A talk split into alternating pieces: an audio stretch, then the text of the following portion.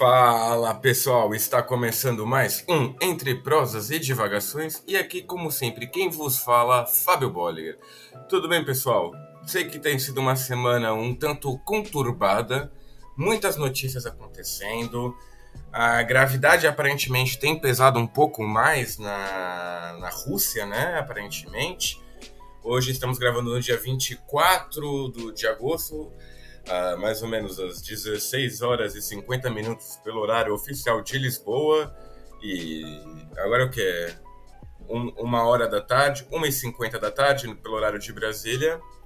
E como sempre, do meu lado esquerdo virtual, o meu castro amigo Danilo Sanfelice. Como é que vai o meu querido camarada que sempre está em terra? E aí, pessoal, bom dia, boa tarde, boa noite, boa madrugada a todos vocês. Na verdade, Fábio, é meio-dia meio e 50, 10 para 1. Ah, uh, desculpas. E o Fábio fazendo piadas geopolíticas, né? Quem pegou, pegou. Quem não pegou, não pega mais. Brincadeira. Quem, quem não pegou vai entender quando eu escutar o xadrez herbal dessa semana. É...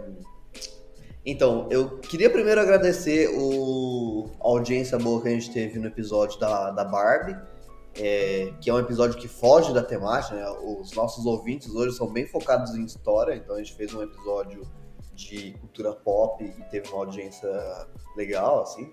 Então, fiquei feliz. E também uma boa audiência num episódio que já existia, né? É o segundo episódio do, do podcast, é lá de três anos atrás, e que tava só no Spotify e tal, e agora a gente colocou no, no YouTube e teve uma audiência muito legal também. Então, é, foi, foi bom que para as pessoas que não usam o Spotify tiveram a oportunidade de, de escutar. Ou que não conheceu o podcast há tanto tempo assim. Então, fiquei feliz com essas duas audiências. E tirando isso, eu tô bem também, que eu tô feliz que o Palmeiras ganhou, né? Então, como sempre, citando o Palmeiras no podcast. E o meu Coringão ganhou também, apesar daquele jogo fatídico do, de São Paulo. Diga, vou te, Danilo. Vou te falar, Fábio, que eu sempre fiquei assim, pô, quando você tá jogando mal e ganhando, né? Muito Luxemburgo isso, né? Igual ele era no Palmeiras. Mas esse jogo contra os Estudiantes, acho que vocês foram muito bem, assim, sabe? Tipo, uma partida, porque pegou um adversário que não é um adversário qualquer, né? O adversário acabou em quinto lugar no Campeonato Argentino. E que fez até agora uma campanha excelente na sua Então é um resultado muito bom. O único problema é que vocês perderam um gol embaixo do gol ali, que ia levar para 2 a 0 né? Pra Argentina. E aí era meio pé na final semifinal. Né? Agora. Agora perderam um gol que não, não pode perder. Né? Pelo menos nenhum argentino, como é habitual, fez gol com mão, como em um outro caso aí de algum outro jogo, que eu não vou citar nomes, mas vocês sabem do que eu estou muito bem falando. Entretanto, para os nossos ouvintes que não pegaram a piadinha geopolítica, é, eu mencionei a data logo em seguida da piada, pois no dia de hoje, dia 24 de agosto, foi constatada a morte de Prigogine. O acidente ocorreu no dia 23, só que somente hoje foi constatado que Prigogine estava no, no avião. E eu estou aqui na câmera fazendo muitas aspas, porque, né? Quando acontece um fato desse gênero, a gente nunca sabe o que de fato acontece, ainda mais num país chamado Federação Russa, né? Mas enfim, tem um bom particularmente... tem um bom a Rússia tem um bom histórico em pessoas que a Rússia não gosta de repente morrerem né, de alguma coisa. É, assim, são coisas da vida, assim, todo mundo morre. Um, um, de repente, assim, alguém pula da janela, o outro cai do avião, o outro um chá que tinha polônio. É, assim, quem nunca tomou chá que tem polônio, né? Quem nunca? Né, pô. Claro, pô, eu vou pegar o açúcar, peguei o polônio sem querer, aconteceu. Quem nunca?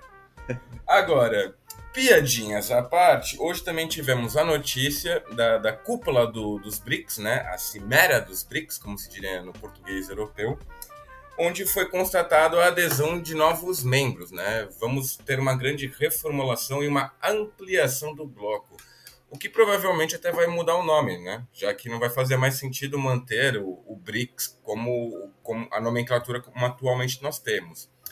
E foram adicionados os seguintes países: Irã, Arábia Saudita, que é um, algo um pouco inédito, já que esses dois são antagonistas na sua região do Oriente Médio, né?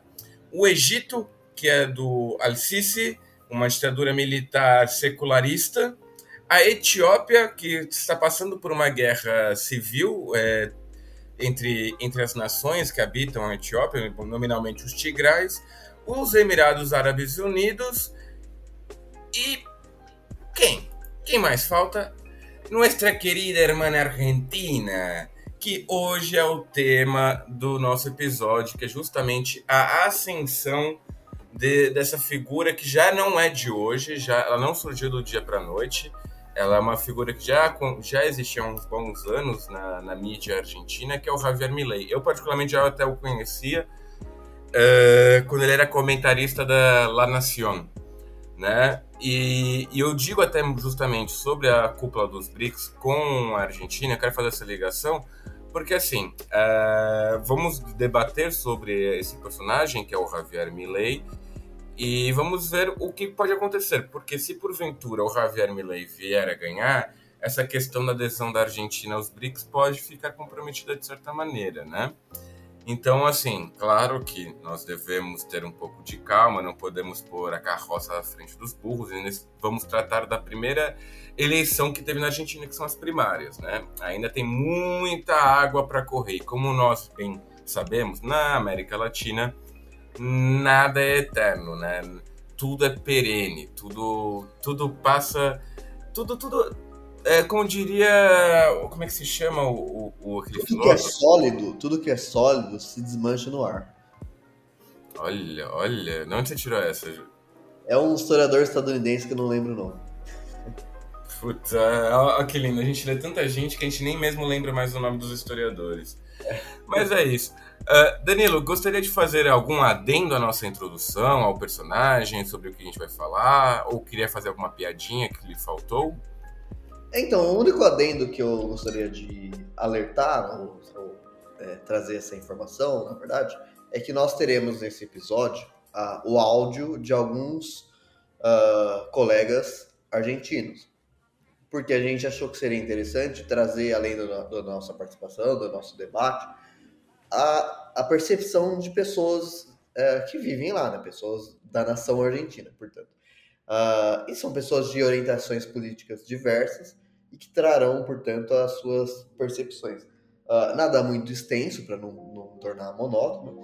Alguns áudios estão em português, que são pessoas que sabem falar português, outros em espanhol, mas os que estiverem em espanhol a gente pode traduzir também. Uh, serão também falas que, vão, que vamos uh, abordar, temas que vamos abordar, então serão fa é, falas complementares.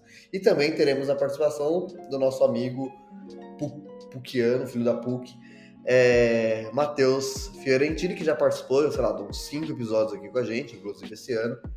Então, mais de um esse ano, inclusive. Então, ele também vai mandar uma participação por áudio, porque a gente não conseguiu uma agenda em comum. Mas é isso. Além do, da participação minha e do Fábio, teremos alguns outros áudios para complementar a, esse episódio. E é isso, Fábio. Bora lá? Olha, só uma última questão. O senhor teve a audácia de esquecer o verdadeiro título do, do Matheus aqui neste podcast, que é o, o embaixador oficial da República Rio Grandense, radicado na cidade de Passo Fundo. Por favor, é, um pouco mais de garbo e elegância da, da vossa parte, Vossa Excelência. É verdade, eu já esqueci desse, desse título dele. E bom, então, sem mais delongas, vamos para o nosso primeiro bloco, onde vamos tratar um pouco ou tentar desmistificar essa figura que é o Javier Milei. Bem, pessoal, nesse primeiro bloco, então, vamos falar um pouquinho do começo, né, do, do Javier Milei e o que torna ele um, uma pessoa tão icônica ao ponto de, né, fazemos um episódio sobre ele. Atenção que isso não é uma homenagem, isso é mais um, um, uma análise sobre a pessoa, porque evidentemente os nossos ouvintes mais antigos nos conhecem muito bem para saber que nós não compartilhamos nenhuma ideia com Javier Milei. É um alerta. É, exatamente. O que acontece? O Javier Milei, Javier Gerardo Milei, um argentino nascido em Buenos Aires, descendente de italianos e com cabelo à la Rolling Stones, ou como diriam os próprios argentinos, el pelo rolinga. É Javier... Cabelo, cabelo do Guga Chakra, pô. Nossa, eu, eu, eu, eu, sinto tanta pena do Guga Chakra depois que aconteceu isso. Que ninguém, é. todo mundo compara ele ao Guga Chakra. O Guga Chakra tem um ódio mortal também por esse homem. Evidentemente. E, e, e o Guga Chakra também, assim como uma série de brasileiros, assim como eu e o Danilo, é um grande apaixonado pela Argentina, né? Mas enfim, divagação feita, retornando sobre a vida do Javier Milei.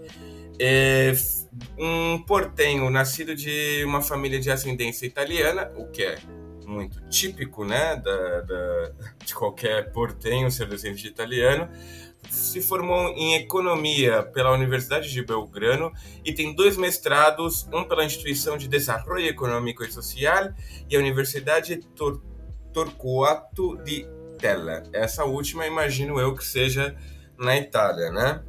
Foi assessor econômico de Antônio Domingo Bussi e fez parte até mesmo da época da, da, da ditadura militar é, argentina como um assessor ficou muito famoso com seus comentários políticos, principalmente no jornal La Nación, onde já desde aquele momento tecia comentários mais voltados à direita, com o minimalismo do, do, mercado, do Estado diante do mercado e também uh, um certo conservadorismo.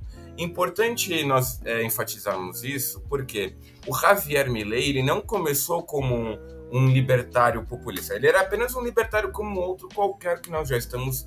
É, libertário não, desculpa. É, liberal, né? É, que nós estamos habituados a ver no Brasil, como Partido Novo, aquela coisa toda. O Javier Milei ele vai tomar essa vertente mais populista justamente após as eleições de Trump e Bolsonaro, vendo que é, é, essas posições elas vão começar a se tomar mais força ele vai começar a se alinhar mais nesse ponto. Tanto que, em certos momentos, o Javier Milei chegou a se referir como um libertário, né? O que ele até hoje fala, né? Que temos a frase famosa dele falando Viva a liberdade, carajo, peço desculpas uh, a todas as criancinhas hispanohablantes. Mas, assim, um bom libertário, ele é libertário em tudo, né? Ou seja, libertar nos costumes também. E hoje nós já temos é, momentos em que demonstram argumentações dele contra o movimento LGBTQIA+, como, como um exemplo. Libertário não, liberal, né? Não, sim, ele é liberal e libertário, porque ele sempre gosta de frisar nesse ponto, que ele é a favor da liberdade como um todo, é. tanto econômica como social. Isso social já é o antigo Milley. O Milley atual ele já não não já não está tão alinhado com essas ideias. Javier Milei ele se afirma como anarcocapitalista e também se refere frequentemente a Carlos Menem e seus meios de economia Domingo Carvalho. Lembrando que o Carlos Menem foi o governo mais liberalista possível dentro da, da, da zona econômica, né? Que anos depois né, da, da, da, da, sua ascensão vai gerar aquela crise de 2001, a famosa crise de 2001, onde a Argentina vai ter cinco é, presidentes numa semana. Só um pequeno adendo, gente, eu estou um pouquinho constipado, então eu peço desculpas que eu estou com a, com a voz um pouquinho irritada, então eu vou até me ausentar um, um, um pouquinho só para tomar um golinho d'água. Feito isso, retornemos agora. É, Javier Milei, para além de tudo, ele é conhecido como El Peluca, ou em português, A Peruca, devido ao seu penteado um tanto excêntrico, né? Como eu havia dito, esse é um penteado muito comum na Argentina, apesar dos pesares, apesar de a gente só ver é, com o Javier Milei, que é o pelo rolinga, que é um corte de cabelo que assim você vê muito entre os roqueiros argentinos, né? Para quem conhece as bandas argentinas de rock, como Soda Stereo, é, que mais? Flema, Sumo, sempre vai ter algum maninho ali com, com, com, com, com cabelinho assim, parecido ao menos, né? É, como eu disse, é, ele começou justamente como um comentarista da La Nación, só que devido aos seus comentários rapidamente ganhou popularidade e em 2011 assumiu como deputado da nação argentina pela por Buenos Aires, né? no caso, a cidade e não a província. Bem, essa aqui é a minha parte, Danilo. Gostaria de fazer algum comentário, algum outro tipo de adendo? Então, sobre a figura é, dele, né, a figura mais factual né, dele, acho que tá meio que tudo aí, né? Porque eu acho interessante, o que mais me, me chama a atenção de tudo que você falou é justamente o fato de ele iniciar a carreira política dele com um discurso e logo de maneira inteligente, mudar um pouco, alternar um pouco, graças ao fenômeno dessa direita, dessa nova direita radical mundial, Trump e Bolsonaro, né? percebendo que aquele havia um espaço a ser ocupado ali. E uma coisa que eu acho interessante também, que a gente vai falar mais uh, no, no, desenvolvimento do, do, episódio, mas é que é, é, isso, essa, essa mudança dele faz um sentido porque, assim como no Brasil e assim como nos Estados Unidos, a, a taxa de pessoas que não votam vem crescendo, né? Então vem crescendo de uma maneira grande. Assim. E isso indica que as pessoas estão um pouco é, é, incomodadas ou cansadas com a dicotomia uh, histórica, digamos assim, de políticos, né? ou seja, de social-democratas e, e neoliberais e tal, essa coisa que fica meio que normalmente, no caso da Argentina, fica normalmente entre justicialistas uh, ligados a Cristina Kirchner, ou mais recentemente, uh, é, ele, aliás, mais recentemente, macristas, né, que são os neoliberais. Como todos é, esses políticos vêm governando os países, isso, se repete nos Estados Unidos, se repete no, no, no Brasil, tem muita gente que vem uh, se cansando disso, né? E ele, Bolsonaro, uh, Milley e Trump, ele meio que se propõe a ocupar esse vazio. E eu acho isso muito inteligente. Eu acho que essa parte da sua fala foi muito fundamental e é uma coisa que os ouvintes devem se ater uh, ah, para a gente desenvolver o episódio.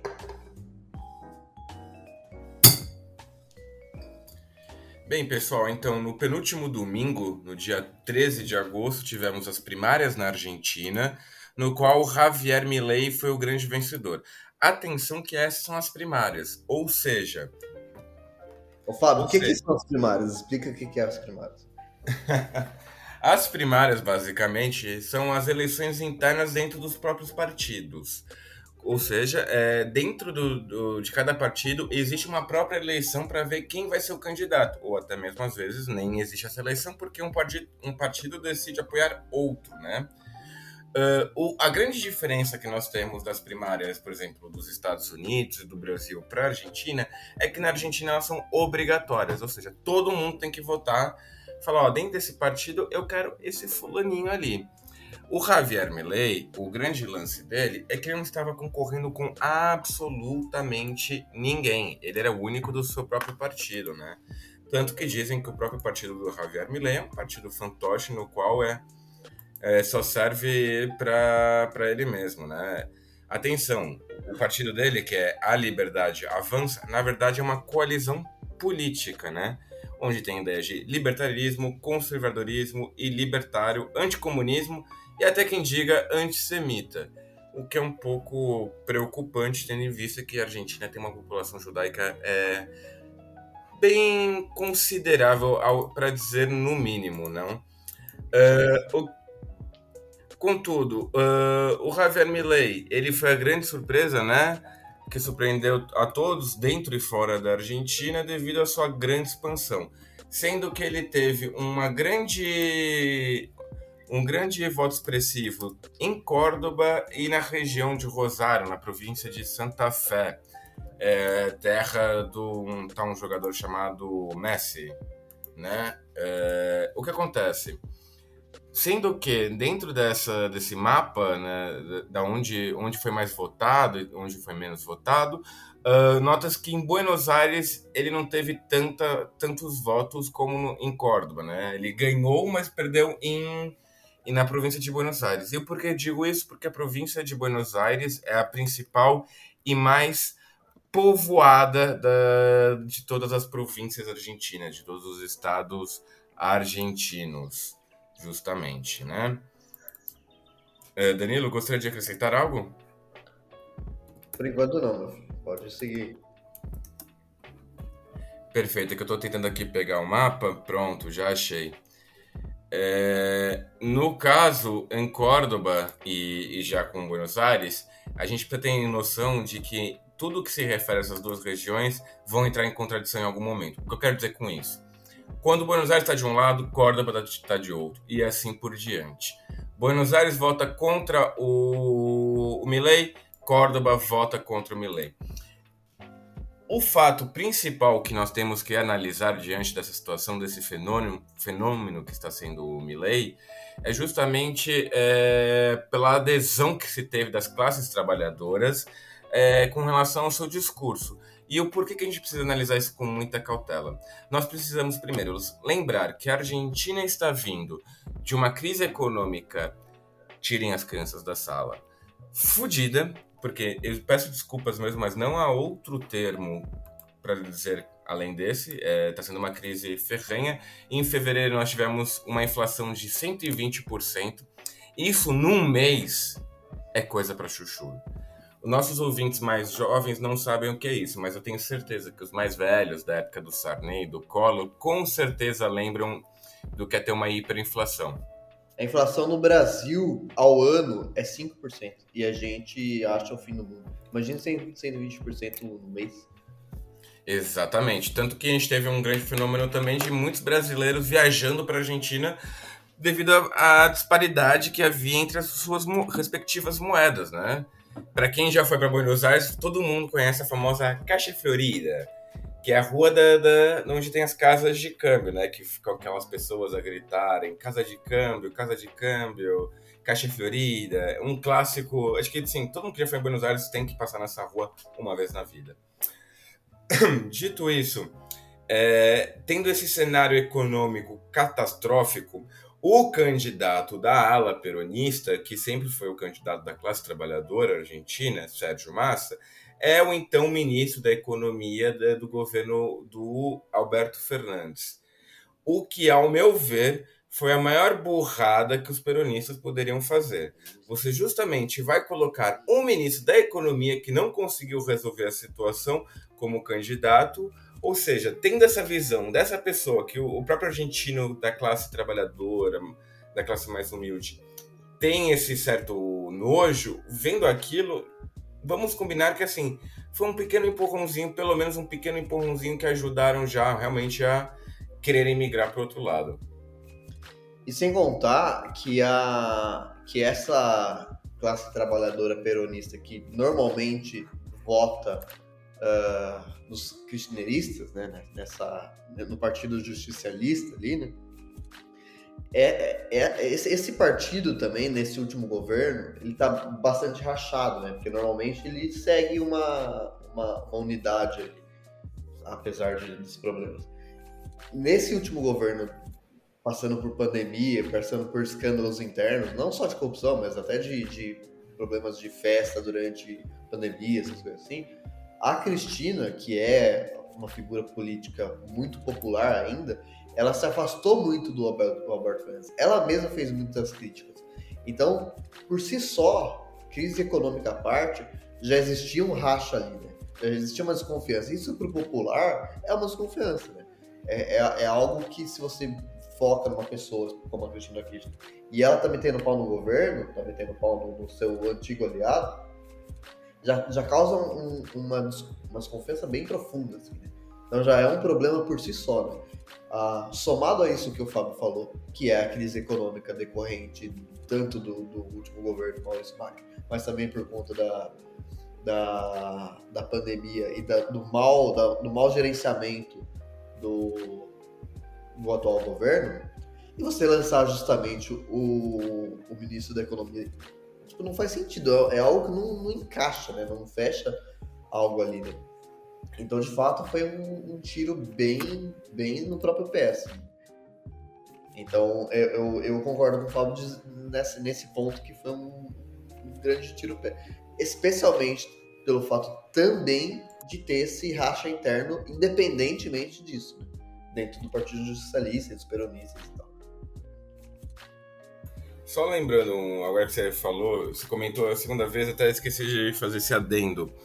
Uh, o Partido Justicialista é o partido do, do Juan Domingo Perón, né? Que fundou realmente. É o partido dos peronistas. Só que a gente tem que lembrar que a, a composição política argentina é um pouco mais complexa comparada do Brasil. É, Para vocês terem noção, na última eleição presidencial, não essa, a anterior, que, que o Roberto Fernandes ganhou, nós tínhamos quatro pessoas. O Alberto, a Cristina, o Maurício Macri e o vice do Macri. Dessas quatro pessoas, três eram do Partido Justicialista.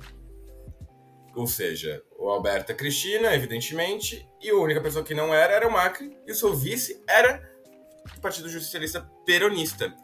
O peronismo, isso é uma coisa que a gente já falou num outro episódio sobre a Argentina com o nosso amigo Nelson, que foi o convidado da vez em que é, tentamos explicar mais ou menos o que é o peronismo. É algo tão grande, tão abrangente, que para vocês terem uma ideia, o Carlos Menem, que eu mencionei há pouco, foi um governo mais é, liberal, era peronista, onde ele privatizou várias empresas estatais da Argentina e que depois foram reestatizadas por Nelson, né, Nelson Kirchner, é, que também era peronista. Então, assim, né, a gente não pode. Não podemos falar que peronismo é uma vertente de esquerda ou de direita. Peronistas são todos. Quem não é, é o Javier Milei, no caso, especificamente. Né? E o que, que tem de tão importante no Javier Milei, para além essa grande. Por favor, Danilo.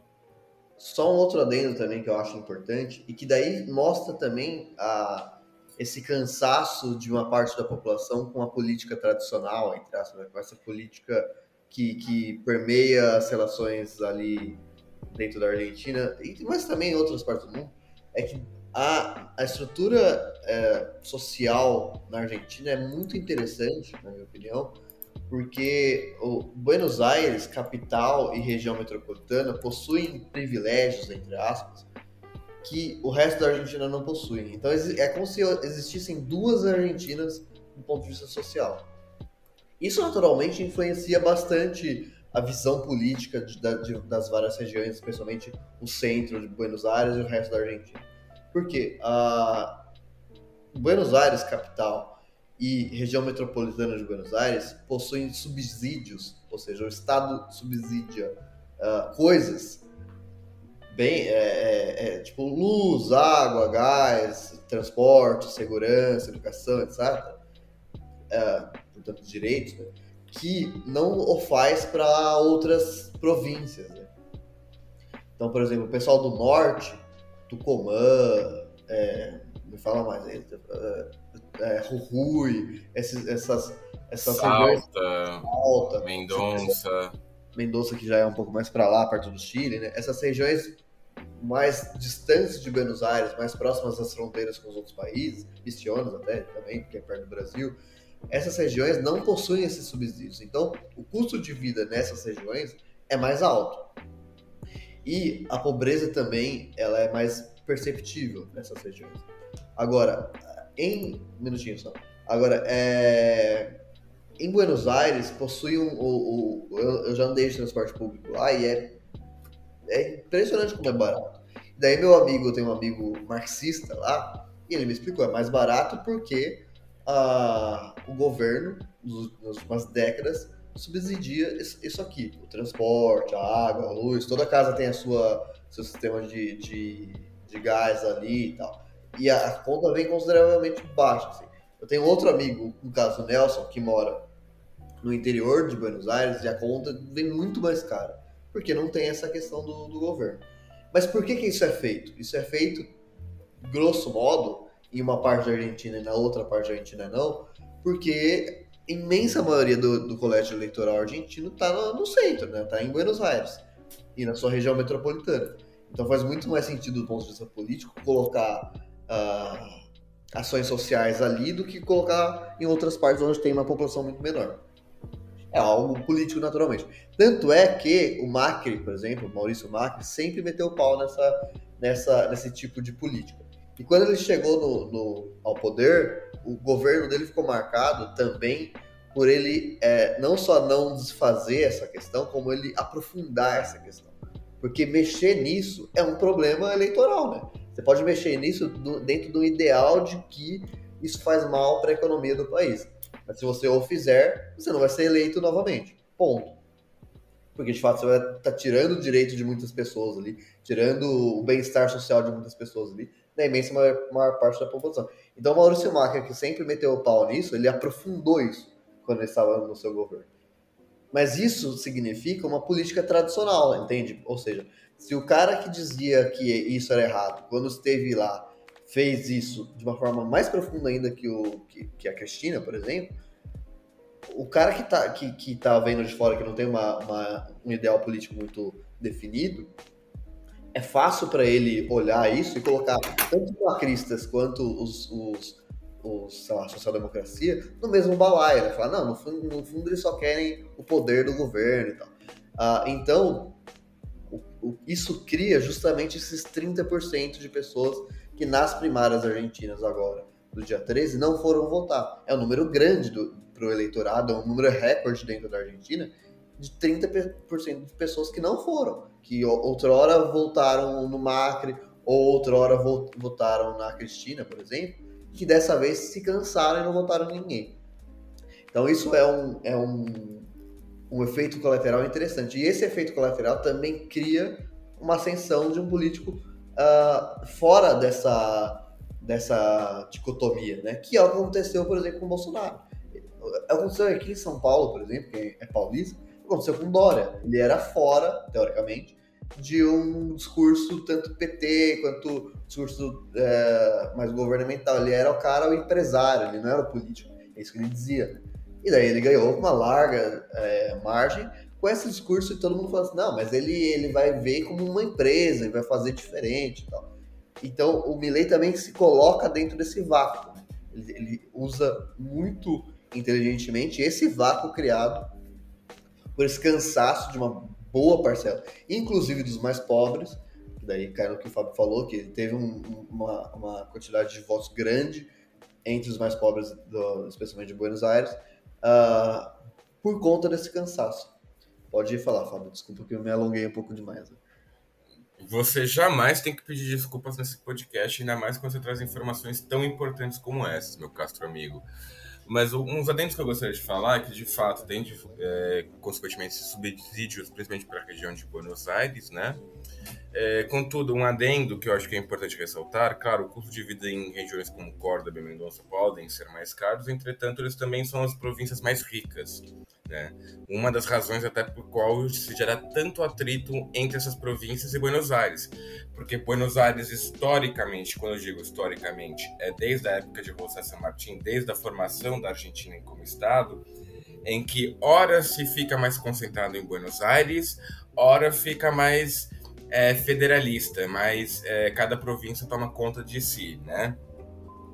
É, consequentemente, um leve adendo, per, me perdoe de novo, mas um leve adendo. Tem, tem é, eu tenho amigos em Jujuy, que é uma região mais pobre da Argentina, próxima à Bolívia ali e tal, e eles são bem bravos com essa questão da, da, dos subsídios, porque, inclusive os de esquerda, porque eles falam o seguinte, eles falam, o discurso é, eu vou colocar aspas, o discurso é literalmente esse, é, nós pagamos pelo subsídio de Buenos Aires. Nós estamos pagando pelo bem-estar de Buenos Aires. Então, é, é, em, estados mais pobres, como Jujuy, é, regiões mais pobres como Jujuy, cria esse atrito, essa, essa rivalidade mesmo em, em torno dessa questão uh, dos subsídios. Né? Porque eles entendem claramente como um, uma questão eleitoral e não uma questão de justiça social, de fato. Porque na, na visão deles, se fosse justiça social, era para ter eles também esse direito. E por que, que eles não têm? Entende? Então cria-se atrito entre regiões também. Tanto que a gente consegue observar que grande parte dos candidatos que estão concorrendo são originários da província de Buenos Aires. Desculpe. É, é, claro que sempre é uma exceção essa regra, né? É, se a gente pegar, por exemplo, o Nestor Kirchner, ele era da região da Patagônia, tanto que o apelido dele era o Pinguim. Você tinha o Carlos Menem, que era da região de La Rioja, que também é uma região muito forte com Peço desculpas mais uma vez. É, com agronegócio. É, calma lá que eu, a minha voz aqui tá, tá arranhando muito, tá difícil. Peço desculpas. Bem, pessoal, fiz só uma pequena aqui pausa no, no, no, vídeo porque minha garganta estava um pouquinho debilitada. É, peço desculpas pela bilionésima oitava vez. Mas retornando ao raciocínio. É, essa, essa discrepância que tem entre a província de Buenos Aires e a, e a região metropolitana, a cidade autônoma de Buenos Aires, é muito dispare para as outras regiões, né? Como eu estava falando do, dos candidatos, quase todos são da, de Buenos Aires. Eu estava vendo aqui, o Milley é portenho, assim, mais portenho da gema impossível. O Sérgio Massa, é, ele é de San Martín, que também está na província de Buenos Aires. Aí só tô me faltando a Burit, que é a candidata do, do, do Macri, a Patrícia Burit, não sei se está correta a minha pronúncia, porque a gente também gosta de inventar. Olha só, é de Buenos Aires. Então essa discrepância ela também está muito alinhada com aquilo que está acontecendo na Argentina, né? Ou seja, é, o, o, Buenos Aires está votando muito contra ele, principalmente no Sérgio Massa e na Buric, mas o Milley ganha justamente nessas outras regiões onde ele não é tão famoso é, não tão famoso, não, onde não há tanta. onde tem esse ranço maior com Buenos Aires. Né? Apesar dele ser portenho de nascimento, é, o, o, voto dele se transformou em algo muito de protesto. Com, um protesto com tudo que está aí, como a gente ficou acostumado a ver há 10 anos atrás, pós as, as manifestações de junho de 2013. Fato é que, traduzindo isso para números, Uh, o Javier Milei ficou com 30% dos votos, né? De 97% das urnas apuradas, da matéria que estou lendo aqui do G1. Uh, o Juntos pela Mudança, que é o partido governamental, go governamentista, perdão, uh, ficou com 28,7%. E, e depois a Patrícia Buriti teve um total de 16,98%. É... Ai, peço desculpas, gente. Peço desculpas, errei completamente. A chapa do Milley, que é a Liberdade Avança, tinha, ficou com é, 30% dos votos. A segunda chapa mais votada foi a do Juntos pela Mudança, que é também de oposição, mas é da, é, ficou com 28,7%. Em outubro, ela será representada por Patrícia Burrit, que teve 16,98% dos votos gerais. Ou seja, de 28,7 da chapa Juntos pela Mudança, que é a chapa macrista, desses 28, 16 foram para Patrícia Burrit, que virou a candidata oficial da, do, do, do, do, partido macrista, né? E, por fim, a chapa governista, a União pela Pátria, ficou com o terceiro lugar, o pior de todos, os três possíveis, com 27,27%, o pior desempenho do peronismo, na, na, histórica na, das prévias. E essa, essa foi encabeçada, claro, pelo Sérgio Massa, que foi mais votado com 21% dos votos, né? Ou seja, se vê uma discrepância, no caso de mais ou menos, um pouco menos de 3%, e isso é muito alto. Lembrando que em final de outubro, dia 22 de outubro, vamos ter a primeira volta, né, o primeiro turno das eleições argentinas, e posteriormente o segundo turno, muito provavelmente o segundo turno, aí já muito provavelmente sendo encabeçado pelo Milley e ficará a, ficaremos a saber quem que se tornará o segundo candidato, se for a Burit ou se for o Sérgio Massa. Danilo, dado uh, esses fatos aqui, minha pergunta fica: quem que você acha que vai para o segundo turno? É, isso é interessante, porque urgem duas questões. Primeiro que a primeira é, seria a primeira vez que, o, que a, essa, essa linha social-democrata, né, que eu chamo de social-democrata, se não passar para o segundo turno, seria, será a primeira vez desde a época das primárias, desde que chegou essa organização uh, eleitoral na Argentina. Então é algo que de fato mostra aquele tiro no pé que você disse no início da sua fala, que, que colocar o, o, o homem da economia do atual governo foi um erro, né? Podia, na minha opinião, colocaria uma pessoa desconhecida, seria melhor colocá-lo lá. Agora, beleza. Uh, eu tenho alguns amigos sociais-democratas lá que costumam votar na Cristina e tal, como o Nelson, né? Mas isso que eu vou falar agora eu não ouvi do Nelson, ouvi de uma amiga socióloga minha.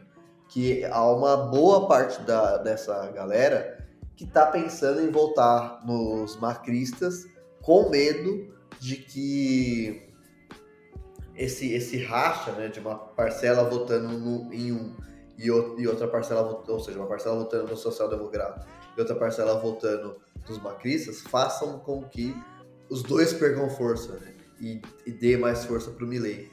Então, tipo, é, tem o Milley que surge como o principal e tem outros dois lutando por uma posição ali.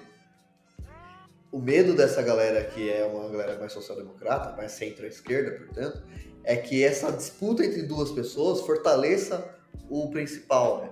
Porque divida voto e esse, esse outro cresça mais, que no caso é o Milley. É, então, há um, uma conversa interna ali dentro da Argentina, dentro da centro-esquerda argentina, de votar até nos macristas, né? Que é o que eu lembro que eu falei no início deste podcast, não desse episódio, mas desse, desse podcast, lá atrás, com, quando o Bolsonaro tinha iniciado o seu governo e tudo mais. Eu lembro, eu estava no meio, né, na verdade, do seu governo. Eu lembro de falar com o Thiago com, e com o Matheus, que faziam parte do podcast de falar com eles. Eu, em 2022, se for Bolsonaro e Dória para o segundo turno, eu voto claramente no, no Dória. Assim, faço campanha, visto de tucano na rua e é isso, sabe? Porque é aquela coisa dos males do menor, né? Perceber que existe uma coisa horrível de um lado e uma coisa ruim do outro. Você vai no ruim, né? Paciência. Então, uh, os argentinos estão lidando com essa possibilidade. Os argentinos de centro-esquerda, portanto, estão lidando com essa possibilidade. Né? Estão lidando com essa com essa alternativa. Então, pensando nessa, nessa questão.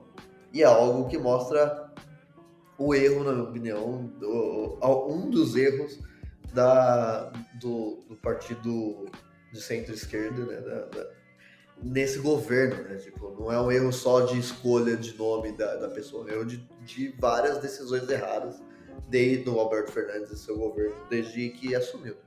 Então é algo que que é bem, bem complexo mesmo. Né? Então, uh, me surpreendeu ouvir isso desses amigos do centro-esquerda.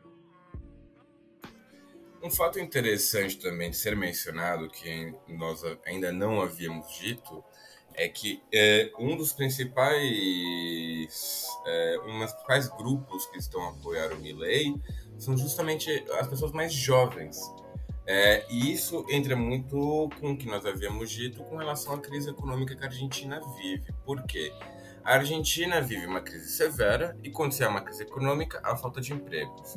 E quando há uma falta de empregos, a faixa etária que justamente mais sofre é a classe mais jovem, principalmente dos 20 eh, a 30 anos. Essa é uma essa quando vê sem uma perspectiva de futuro, ainda mais cansado da velha política, porque jovem sempre tende a querer. É, assim, claro que eu tô falando boca para fora, mas sempre quer ser o, mais, é, o, o, o, diferente, né? Ele quer algo novo, ele quer por algo da geração dele. Então, consequentemente, viu na, na, na figura do Milley, que fala numa linguagem populista, e isso é muito importante nós ressaltarmos, porque ele deixou uma linguagem um pouco mais acadêmica e direitista para ser uma populista e conservadora, que a gente já havia dito que nós precisamos separar a figura Milley pré-político e pós-político, que antes ele era, um, ele era um, um, liberal de direita, agora ele virou um populista conservador com, com medidas de direita.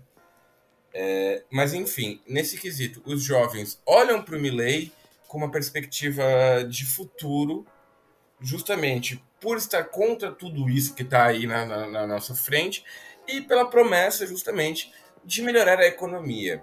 E com isso eu gostaria até de fazer o, um fim deste bloco para entrarmos no novo, no novo bloco, onde faremos as, as como posso dizer, uh, os tópicos, por assim dizer, da, da, da, do plano político econômico do candidato Javier Milei. É, o único, o último, na verdade, adendo ou, sei lá, fala desse, desse episódio, desse desse bloco, que eu acho que cabe mais nesse bloco do que no próximo, é que hum, na Argentina foi lançada recentemente uma biografia do, do Milley, e essa biografia é, eu fiquei sabendo através do xadrez herbal, que foi uma das dicas culturais ali. É, e a pessoa que deu essa dica cultural leu naturalmente o livro e falou uma passagem interessante que mostra alguns pontos também que acho que devem ser abordados, que é a questão do, do conservadorismo é, nos costumes, né? que, que também permeia a América Latina como um todo. É, então, a, tem uma questão que daí já cai na, na, nesse conservadorismo mais religioso, né? e que eu achei muito interessante que ela passou, porque acontece muito no Brasil essa, essa percepção também. Né? É algo realmente que eu acho uma herança latina católica muito grande, né? de colonização mesmo. Que é o seguinte: é, o Milley está usando um discurso de que a, a ele tem uma figura uh, canina, né? um cachorro que, que marcou a vida dele e tal. E ele está usando essa figura evocando Deus através dela, que é que eu acho curioso, é um pouco cômico, né? Mas, mas infelizmente tem um, é um discurso que, que reverbera bastante na América Latina. Que ele, ele diz, portanto, que ele sonhou com, com, com esse cachorro Olha, é um pouco maluco, tá? Então eu já vou avisando que é meio maluco. Ele sonhou com esse cachorro e no sonho o cachorro disse a ele que Deus havia contado, porque esse cachorro já morreu, portanto, o cachorro já morreu e está ao lado de Deus nos céus. Deus contou para o cachorro, e o cachorro estava contando para ele no sonho, que ele seria presidente da república. Então ele está usando essa, esse sonho, né, que Deus falou com ele através de um cachorro, é, ele está usando essa fala é, como, como se fosse um sinal divino, né? Que, então Deus já tocou o coração dele e afirmou categoricamente que ele vai ser o presidente.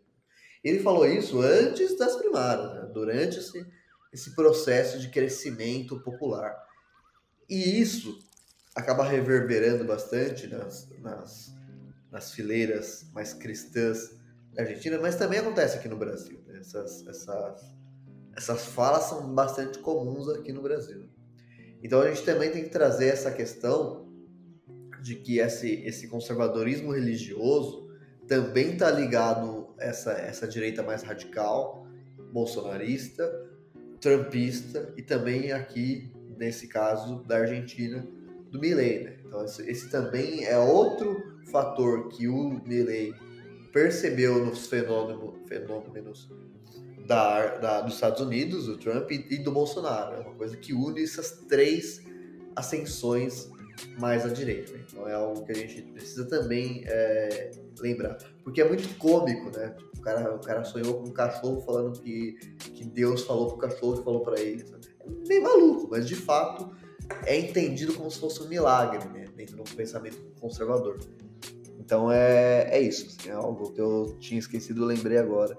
Então antes do próximo bloco eu decidi é, tocar nesse ponto também, que é uma vertente importante que une de fato essas três, uh, esses três fenômenos, fenômenos políticos, Estados Unidos, Brasil e agora Argentina.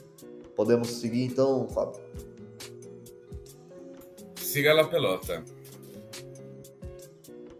Então, pessoal, nesse, nesse finzinho de, de bloco ainda, no primeiro bloco, a gente vai colocar o áudio de um dos nossos colegas que, que vai participar desse episódio, o Diego, que ele traz um áudio uh, mais factual de fato, explicando uh, quem é e essa rápida ascensão do, do Milley ao que a gente discutiu aqui. Então, portanto, é, é, o que eu falei no início, vai ser um áudio complementar ao que a gente falou.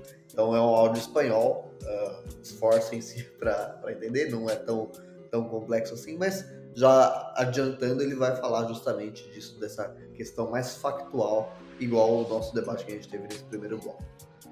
La novedad en las últimas elecciones primarias en Argentina fue la irrupción del economista Javier Milei en la escena política argentina, quien resultó ser el candidato a presidente más votado, obteniendo más del 30% de los votos.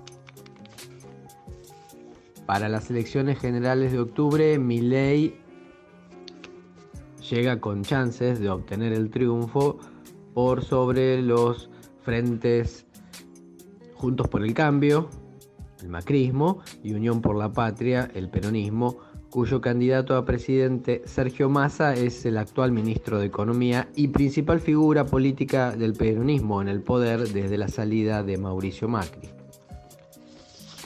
Y la llegada a la presidencia de Alberto Fernández junto a Cristina Fernández de Kirchner como vicepresidenta.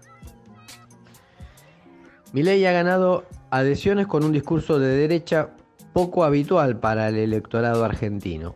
Su principal propuesta consiste en dolarizar la economía como solución al constante incremento de la inflación. Entre los principales temas de su discurso se promueve eh, la mínima intervención del Estado en la economía, especialmente con la eliminación del gasto público orientado a educación, salud y ayuda social. Milei cuenta con el apoyo de un sector de los votantes evangélicos, al punto de que su candidata a vice profesa esa fe cristiana, lo que explica que su ideario liberal se combine con propuestas contrarias a la legislación sobre la educación sexual integral y el derecho al aborto gratuito, para lo que propone una consulta popular sobre su derogación. La figura polémica de Milei concita la atención del electorado, especialmente el electorado joven, pero sus votantes atraviesan todas las clases sociales, lo que explica su triunfo en las últimas elecciones, recibiendo el apoyo de buena parte del electorado tradicional peronista y en menor medida del macrismo, un sector con el que después de las primarias ha expresado acercamiento, intercambiando elogios con el expresidente Mauricio Macri. Milei para distinguirse de sus adversarios aprovecha el desprestigio de, los políticos que él denomina despectivamente miembros de la casta, para obtener el apoyo de parte del electorado argentino que disconforme con las presidencias de Macri y Fernández. Sin embargo, es las clásicas políticas sociales y de intervención del Estado en la economía del peronismo, el blanco más preferido por Milei a la hora de eh, expresar su postura y proponerse como una alternativa.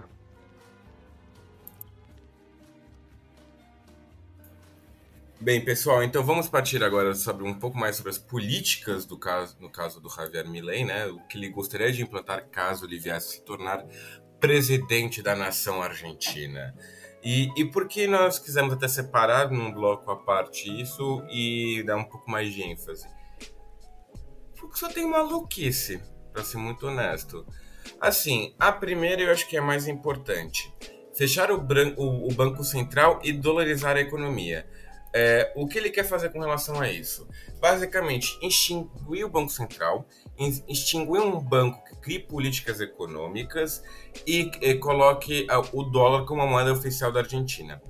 Na prática, o dólar já meio que se tornou a moeda oficial da Argentina. Né? O, o, o peso entra, entrou numa desvalorização tremenda, no qual é, ninguém consegue mais usar o peso para nada. O, o argentino já tem esse hábito, que já é de gerações que em cada crise ele vai lá e compra dólar. Ele, isso ele, assim, me desculpem os argentinos, mas vocês têm uma tara com o dólar. Isso é um fato. Isso não é uma coisa exclusiva do Javier Milei.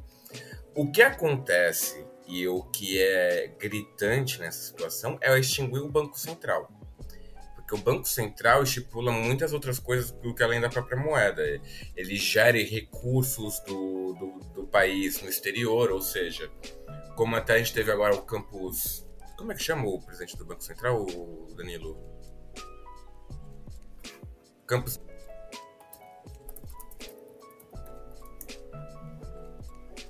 Não. Presidente do Banco Central. Campus Neto. Pode votar. Então, Campos Neto, no caso, é... que teve um. O Campos Neto, que deu uma entrevista no qual ele sugeriu de privatizar é, a gestão dos recursos do exterior, que pegou tão mal que ele está sendo investigado por isso. E para quem não entendeu por que isso pegar mal, é porque você vai deixar na mão de um investidor estrangeiro os recursos de uma nação. É, há, há, coisas que você pode privatizar, há coisas que não existe nem a possibilidade, não é uma questão de opinião política, né? Você pode discutir se você quer privatizar a Petrobras ou não. Você não vai, vai, você não vai discutir se vai privatizar a gestão das bombas atômicas dos Estados Unidos. Os Estados Unidos nunca vai ter esse discurso na vida, né? É, isso é uma questão de estratégia intrínseca. E, e esse que é o grande lance com o que aconteceu nominalmente com o Javier Milei no Banco Central. O, o, o, Banco Central, como eu falei, ele, ele gera esses recursos, ele estipula taxas de juros, ele tem uma série de questões que somente o Banco Central e somente um Banco Central. Banco Central quer dizer Banco do Governo, que não é o banco do povo, né? não é o banco que a gente vai lá e bota o dinheirinho bonitinho, não. É o banco que gera o, gera o Tesouro Nacional e tudo mais. É, Para vocês terem uma ideia, um dos países que utiliza uma economia dolarizada é o Equador, que tivemos agora até recentemente eleições. Se não me engano, foi no ano de no final dos anos 90, nos anos 2000 que ocorreu a dolarização. O Banco Central Equatoriano continua existindo. E isso nunca foi cogitada uh, o fim do Banco Central no Equador. É, o que aconteceu no máximo foi na época do governo do Rafael Correia, onde eles cogitaram em voltar a criar uma moeda própria. No caso, né, infelizmente a economia do Equador, ela foi tão fragmentada que nem a, capacidade de gerar uma nova moeda conseguiu com que voltasse, né, de fato, a, a, até uma própria moeda. Voltando nominalmente à Argentina, é importante a gente ter isso em questão, que apesar da dolarização do, da economia, o que é algo já típico, para dizer no mínimo, né? Não é algo totalmente natural uh, a Argentina fazer isso, porque assim é, a Argentina a cada cinco anos tem uma crise e a cada cinco anos é, eles resolvem é, comprar dólares. Só que isso gerou uma tamanha crise é, que gerou falta de dólares agora na, na, na Argentina. A Argentina não sequer tem dólar para comprar coisas. Eu digo coisas, não é tipo, o, o Juanito de Buenos Aires vai até Montevidéu e vai pagar em dólar para comprar um pedaço de picanha. Não. O governo argentino não tem como importar carros porque não tem dólares. Tanto que agora a Argentina está já tentando negociar em outras moedas além do dólar, porque tem escassez da própria moeda. Já conseguiu um acordo da China onde vai pagar yuans. Com a entrada da Argentina no BRICS, vai também se tornar um, um, um grande potencial para o mercado argentino, onde poderá facilitar a compra e venda de produtos em outras moedas para além do dólar, o que isso também é muito importante de ressaltar. Para além dessa questão econômica, na questão social, nós temos é, o Javier Milei, autodito e cujo, um, um anarcocapitalista, onde ele declara que é, venda de órgãos deveria ser legalizada. E isso para mim é, é, é bizarro. É, eu não tenho nem palavras, mas por favor, Danilo, com, me complemente. É, a questão econômica me chama atenção, né? Porque justamente como você disse, ele é um anarcocapitalista. E, portanto, ele tem um desprezo pelo Estado mais profundo do que o desprezo pelo Estado que tem o neoliberal, né? Porque o neoliberal ele defende o Estado mínimo, portanto, para suprir as necessidades mínimas que o próprio capitalismo se desenvolve ali. O anarcocapitalista ele acredita de uma forma nua e crua que o capitalismo, ele, ele, a mão invisível do mercado realmente se organiza e que as pessoas é, com, com, praticamente o, anarcocapitalista original entende que o Estado não deveria existir, né? então o mercado que queria se organizar sozinho e as pessoas conseguiriam se organizar portanto. Ah, ele provavelmente não defende isso, ele não vai querer acabar com o Estado do Argentina, mas é, ele defende, portanto, o Estado muito mínimo. E uma das falas dele, que inclusive o Diego, que está participando desse episódio com, com áudio, me mandou um vídeo dele, ele falando que ele odeia os direitos sociais uh, presentes na Argentina. Isso é um discurso muito comum em neoliberais, um discurso muito comum no Brasil, inclusive, mas ele vai muito além disso, né? é um discurso muito mais profundo em relação a isso. Ele diz que ele odeia os, os direitos sociais porque o rico tem que sustentar o pobre, portanto. No Brasil, é muito comum você ouvir o Dória falando isso, ou o Bolsonaro falando isso, e daí é, a, a, a fala seguinte é falar, tem que ensinar, ou não pode dar o, o peixe, tem que ensinar a pescar ele vai muito além disso. Ele fala que ele, o que ele defende é tirar todos os, os direitos sociais, porque somente aí, com total ausência de, de ajuda do Estado, ou de, de qualquer direito do Estado, a pessoa mais pobre, somente aí a pessoa mais pobre vai conseguir ter um, uma vontade de trabalhar e sair da sua pobreza. Então, o que, que ele está falando? Ele está falando que a pobreza da, do indivíduo não é decorrência da, da, da história né, do país e tal. É, do, é decorrência seu, da sua falta de esforço, única e exclusivamente a sua falta de, de esforço. Portanto, a pessoa é pobre passa fome. Por exemplo, uma pessoa que nasceu na rua, é, ou seja, os seus pais são pessoas em situação de rua. Ela nasceu na rua. Para o Milley, essa pessoa tem totais condições de sair da, da, da situação de rua e chegar a ser um milionário, desde que ela se esforce. Ou seja, é um, é um discurso muito mais radicalizado da meritocracia que o próprio Bolsonaro tem, por exemplo. Até o Bolsonaro percebe que existe um problema nesse discurso. Até o Bolsonaro, que é uma pessoa que, pelo amor de Deus. Uh, o, o Milley, ele, ele, defende abertamente o fim de qualquer direito social. Né? Então, é, é um discurso bastante... É, igual o Fábio falou, é, bastante, é meio maluco, assim, né? só tem maluquice. Porque isso é um discurso maluco. Assim. Eu não conheço nenhum neoliberal que pega esse exemplo que eu dei e concorda. Nenhum. Assim. Eu tenho amigos neoliberais, eu, eu, eu tenho amigos mano, que, que, são minidórias, assim? E eles, até eles percebem absurdo que é esse discurso. Então o Milley, de fato, ele é uma figura quase excêntrica dentro dessa, dessa, desse pensamento neoliberal. Pode continuar. Eu acho que você, a, sua interferência foi excelente, até porque realmente é um pouco isso.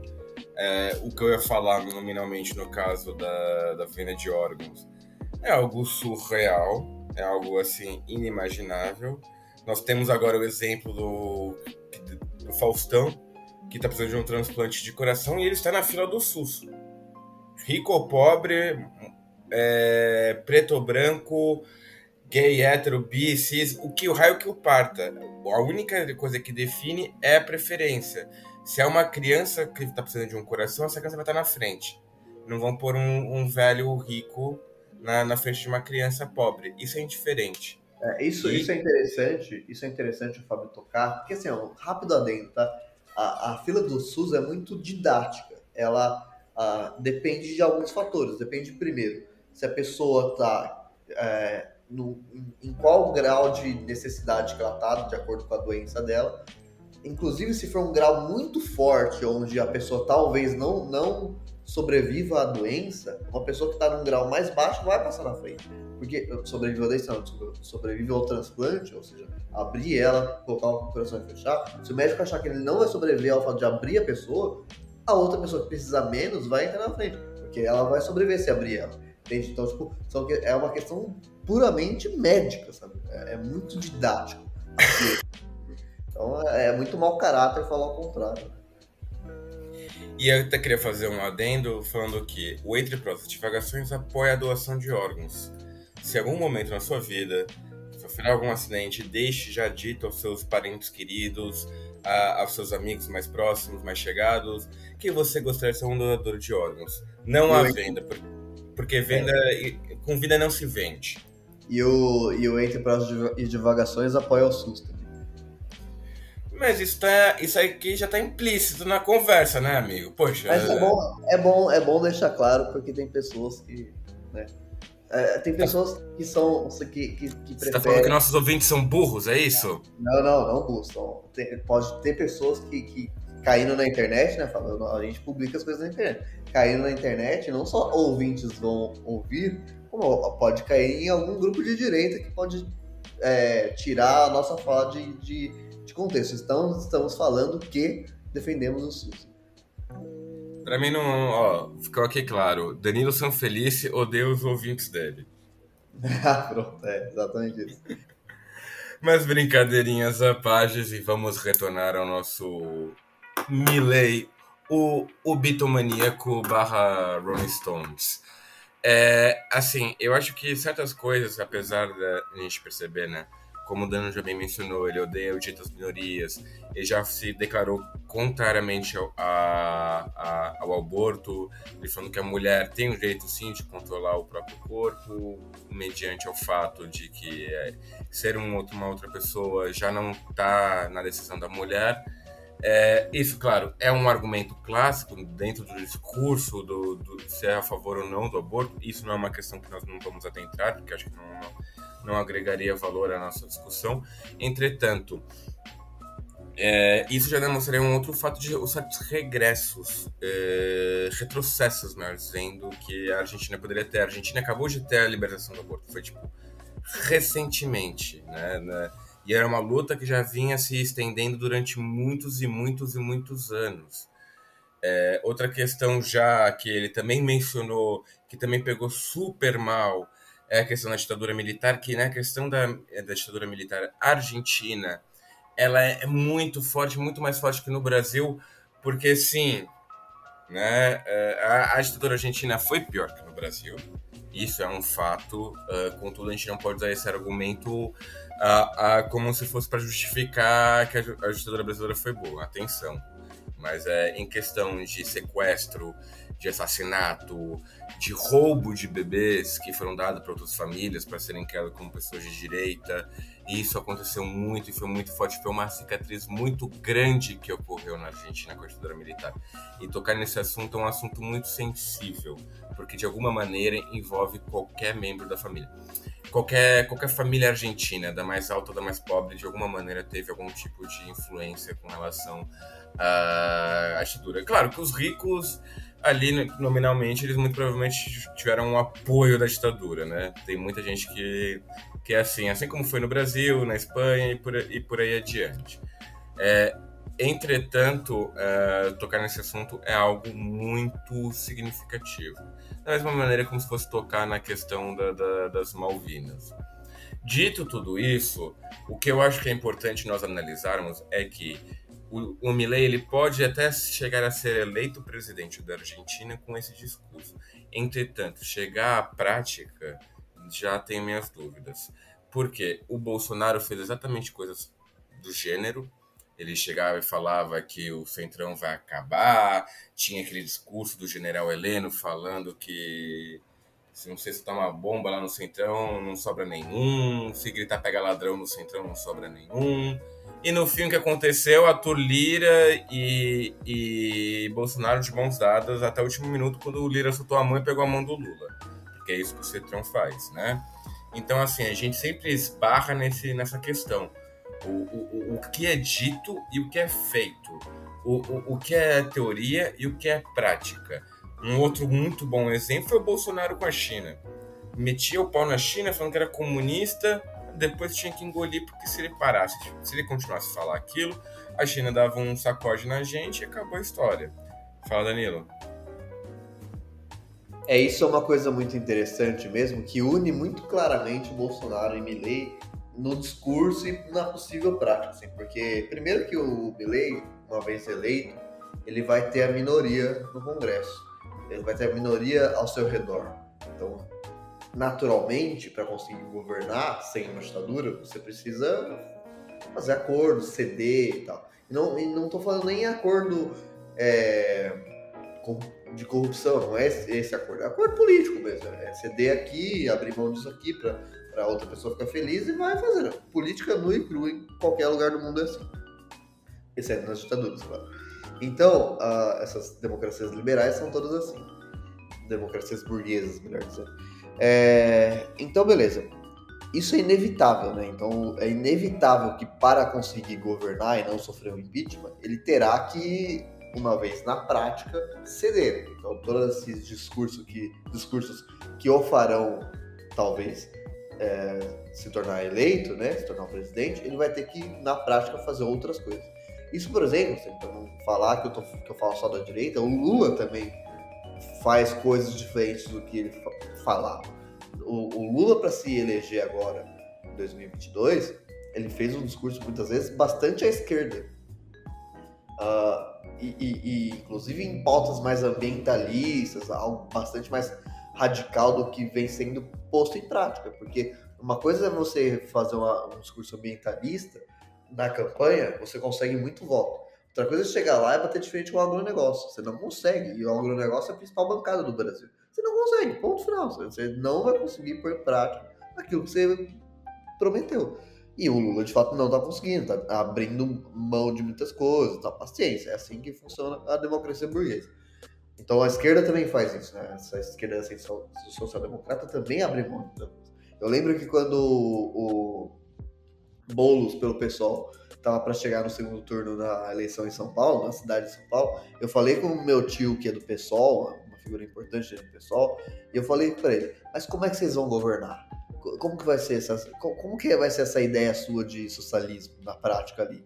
Você acha que de fato a Câmara aqui em São Paulo vai deixar vocês fazerem isso? E ele falou, é, provavelmente não, né? Provavelmente a gente vai ter que fazer aliança. Eu falei, é, provavelmente, né? Quase tratando ali com desdém, porque, pô, é óbvio que vai, né? A democracia burguesa ela tem essa característica da necessidade de ceder e de ficar sempre ali meio que no centro para conseguir é, avançar, né? tanto a esquerda quanto a direita. Então o Bolsonaro fez isso claramente, muito evidentemente, e o Milley, para conseguir governar, vai ter que fazer. Então é uma coisa que une muito uh, os dois, justamente porque o Milley já tem minoria ao seu redor. Né? Então, se ele tivesse uma maioria absoluta ali, tacava o, desculpa, as crianças tacavam foda mas não tem. Então ele vai ter que tomar mais cuidado. É, é, a ascensão da figura presidente nem sempre é, é acompanhada das suas ideias. Então, às vezes, a figura se torna muito mais forte do que as ideias e a, a, as outras pessoas que se tornam eleitas ali não são é, partidárias das mesmas ideias. Quase sempre isso acontece, inclusive. Uh, então, é uma questão bastante interessante de, de, se levar em consideração. E a China também é uma questão muito importante, porque a, a China é o principal parceiro econômico da, da, da Argentina hoje. E, obviamente, que ele não vai conseguir governar sem esse apoio. Você imagine se rompe é, questões econômicas, comerciais com a China. É impossível. Então ele vai ter que baixar a bola. Óbvio, é assim como o Bolsonaro, né? Então a prática se mostra um pouco diferente, né? teoricamente. A, a menos que seja maluco. Né? Mas até uma coisa que você comentou que eu acho muito importante é, por exemplo, caso Milei venha a ser eleito, como é que ele vai ter que lidar com o Congresso argentino? Uh, o desempenho do partido do Milley na, na, nas eleições foi baixa, nas eleições legislativas. Ou seja, caso ele, porventura, queira vir a governar, ele vai ter que fazer aliança com outros partidos. Isso implicaria com os macristas, principalmente, que seria a primeira, a, a, a primeira via se fazer algum tipo de aliança, e posteriormente com a UDR, que é a União Democrática Radical, se não me engano, é, que é o partido, é o MDB da, da Argentina, e, e com os setores mais centristas do, do, do PJ, do, dos peronistas. Porque assim, uma coisa é fato, ah, o peronismo não sei o quê, eles vão fazer, alguém vai ali do, dos peronistas vai fazer acordo com, com o Milley, isso é, eu não tenho dúvida. Se o Milley também for inteligente o suficiente a esse ponto. Aí o que o, o me chega a minha seguinte crítica. O que a gente vai ter que observar é, primeiro, se quem vai ser o primeiro candidato a chegar na, na, na, na, primeira volta, no primeiro turno, que muito provavelmente tende a o Milley, se ele não for o primeiro, ele vai ser o segundo. E depois, quem que vai ser quem vai concorrer contra ele? Se vai ser o Sérgio Massa ou a Patrícia Burit. Deus queira, e, e aí eu, eu vou assinar embaixo do que o, o, o que o Danilo falou. Se eu fosse argentino e peronista, eu colocava uma roupa de Patrícia Burit, falava Macri, nunca xinguei, nunca falei mal, e, e, e, vestia já a roupa dela e Deus queira que ela seja eleita. Porque ruim com ela, pior sem ela. É literalmente isso.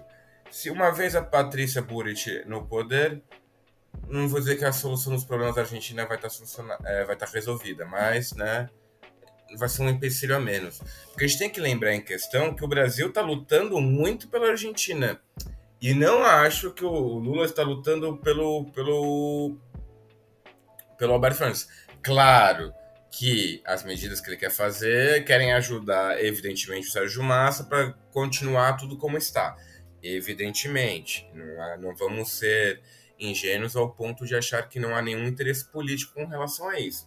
Entretanto, se a Patrícia Burit for eleita, esses acordos que o Brasil está fazendo, de fazer a, a, compra e venda entre esses dois com uma outra moeda que é além do dólar, ou a inserção da Argentina no, nos BRICS, isso tudo ainda vai continuar com a Patrícia Burit. O que já entra em xeque com o Javier Milei. Já nós não vamos saber. Aí que está o grande X da questão. Com o Javier Milei presidente, existe uma grande caixa de Pandora. A gente não sabe se ela vai ser aberta, se vai ser algo figurativo, ou se ela de fato vai ser aberta e aquilo vai desembocar em algo pior. O meu palpite, e aí eu queria depois passar a bola para o Danilo para dar o palpite dele e já tentamos encerrar este último bloco, é, é se o, se o Milley abrir essa caixa de Pandora, eu não dou nenhum ano de governo para ele. Se ele de fato falar tudo que ele está fazendo, eu não dou um ano de governo para ele. Porque isso já vai gerar uma crise econômica maior do que a Argentina já está, e aí vai criar uma crise a nível alimentar. E quando falta alimento, a, a história fica bem diferente. A gente sabe pelo caso da Venezuela, só que o caso da Venezuela é uma ditadura, coisa que a Argentina não é. Então, aí o Milley vai sofrer um impeachment. A não ser que o Milley começa a aparelhar o Estado, transformando numa ditadura neoliberal. O que também eu acho um pouco difícil.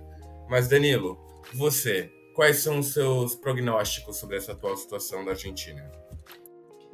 Então, eu acho que tem, do ponto de vista eleitoral para o segundo turno, tem duas questões. Eu também acho que se eu, se, se eu estivesse lá, eu faria a mesma coisa que você uh, seguiria o mesmo caminho. Porém, uh, eu acho que tem uma questão que é importante, que são os 30% de pessoas que não votaram. Eu não sei quem são essas pessoas. Então, se essas pessoas são pessoas que, que são de centro-esquerda, mas que não gostaram do governo Alberto Fernandes, não gostaram do candidato da centro-esquerda, e que, portanto, não, não ia votar no, na própria centro-esquerda, não ia votar no Macri porque não gosta do Macri, não ia, gostar do, não ia votar no Milley porque não gosta do Milley, e, portanto, não foi votar, se, essa, se esse grupo for majoritário, talvez uh, seja uma, algo bom para o adversário do, do Milley, né? Então, seja ruim para o Milley, que é um, pô, são 30%, né? Muita gente. Uh, obviamente nem todos seguiriam o mesmo caminho, mas uma maioria, né? Então tem que, tem que analisar esses 30%. Então, a, os macristas, especialmente, eu acho que deveriam focar nesses 30%, além do, de focar em bater no Milley, né? Buscar algum podre dele e tal. Uh, então os, os, macristas, ao meu ver, deviam seguir esses dois caminhos, né? Tanto bater no Milley, quanto focar nessa galera que é 30% do eleitorado, é muita gente, né? é, que isso pode de fato virar o jogo. Né? Em relação à centro-esquerda, eu acho que é um caso perdido. Assim. Se a centro-esquerda tiver o orgulho, que eu acho que tem, de manter uma candidatura forte, né, de manter um, um, algo buscando esse segundo turno, eu acho que vai ser bem complicado, porque eu não, eu não acho que os macristas votariam na centro-esquerda sinceramente.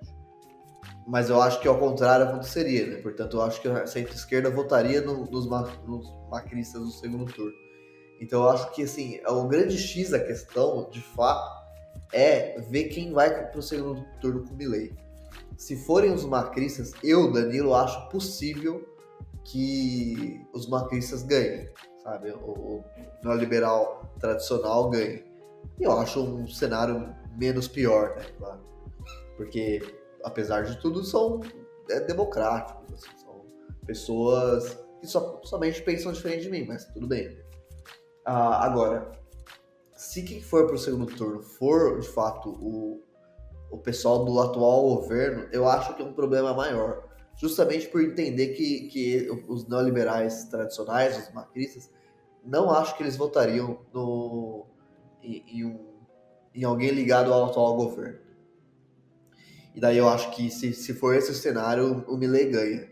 E daí uma vez o Milley ganhando, eu acho sinceramente que ele não seguirá um passo venezuelano, digamos assim. Ele não ia chutar o pau da barraca. Porque eu não acho que ele é louco, assim, sabe? Eu não acho que ele é essa figura que ama o poder dessa maneira, sabe? Eu acho que ele é mais inteligente do que louco, sabe? Tanto é que ele, ele, ele quando ele percebeu que o caminho da, dessa direita mais radical era fazer o que o, o Trump fez, o que o Bolsonaro fez, quando ele percebeu que esse era o caminho, ele mudou o próprio discurso para chegar nisso, né? Então ele percebeu que esse era o vácuo de poder que ele devia ocupar. Isso para mim é, é, fruto de uma pessoa inteligente, não louca, né? E, o, e os outros discursos também de um, de um de uma coisa mais milagrosa, dessa religião. Tá? É algo que reverbera bastante na, na América Latina. Talvez um pouco menos que eu, mais, aliás, que eu esperava na Argentina. Eu esperava menos isso na Argentina do que esperei nos países. Mas reverbera de qualquer maneira, né? Então eu, eu acho que está só ocupando um vácuo que, que foi criado ali, provavelmente pela política tradicional nas últimas décadas, né? e da crise econômica.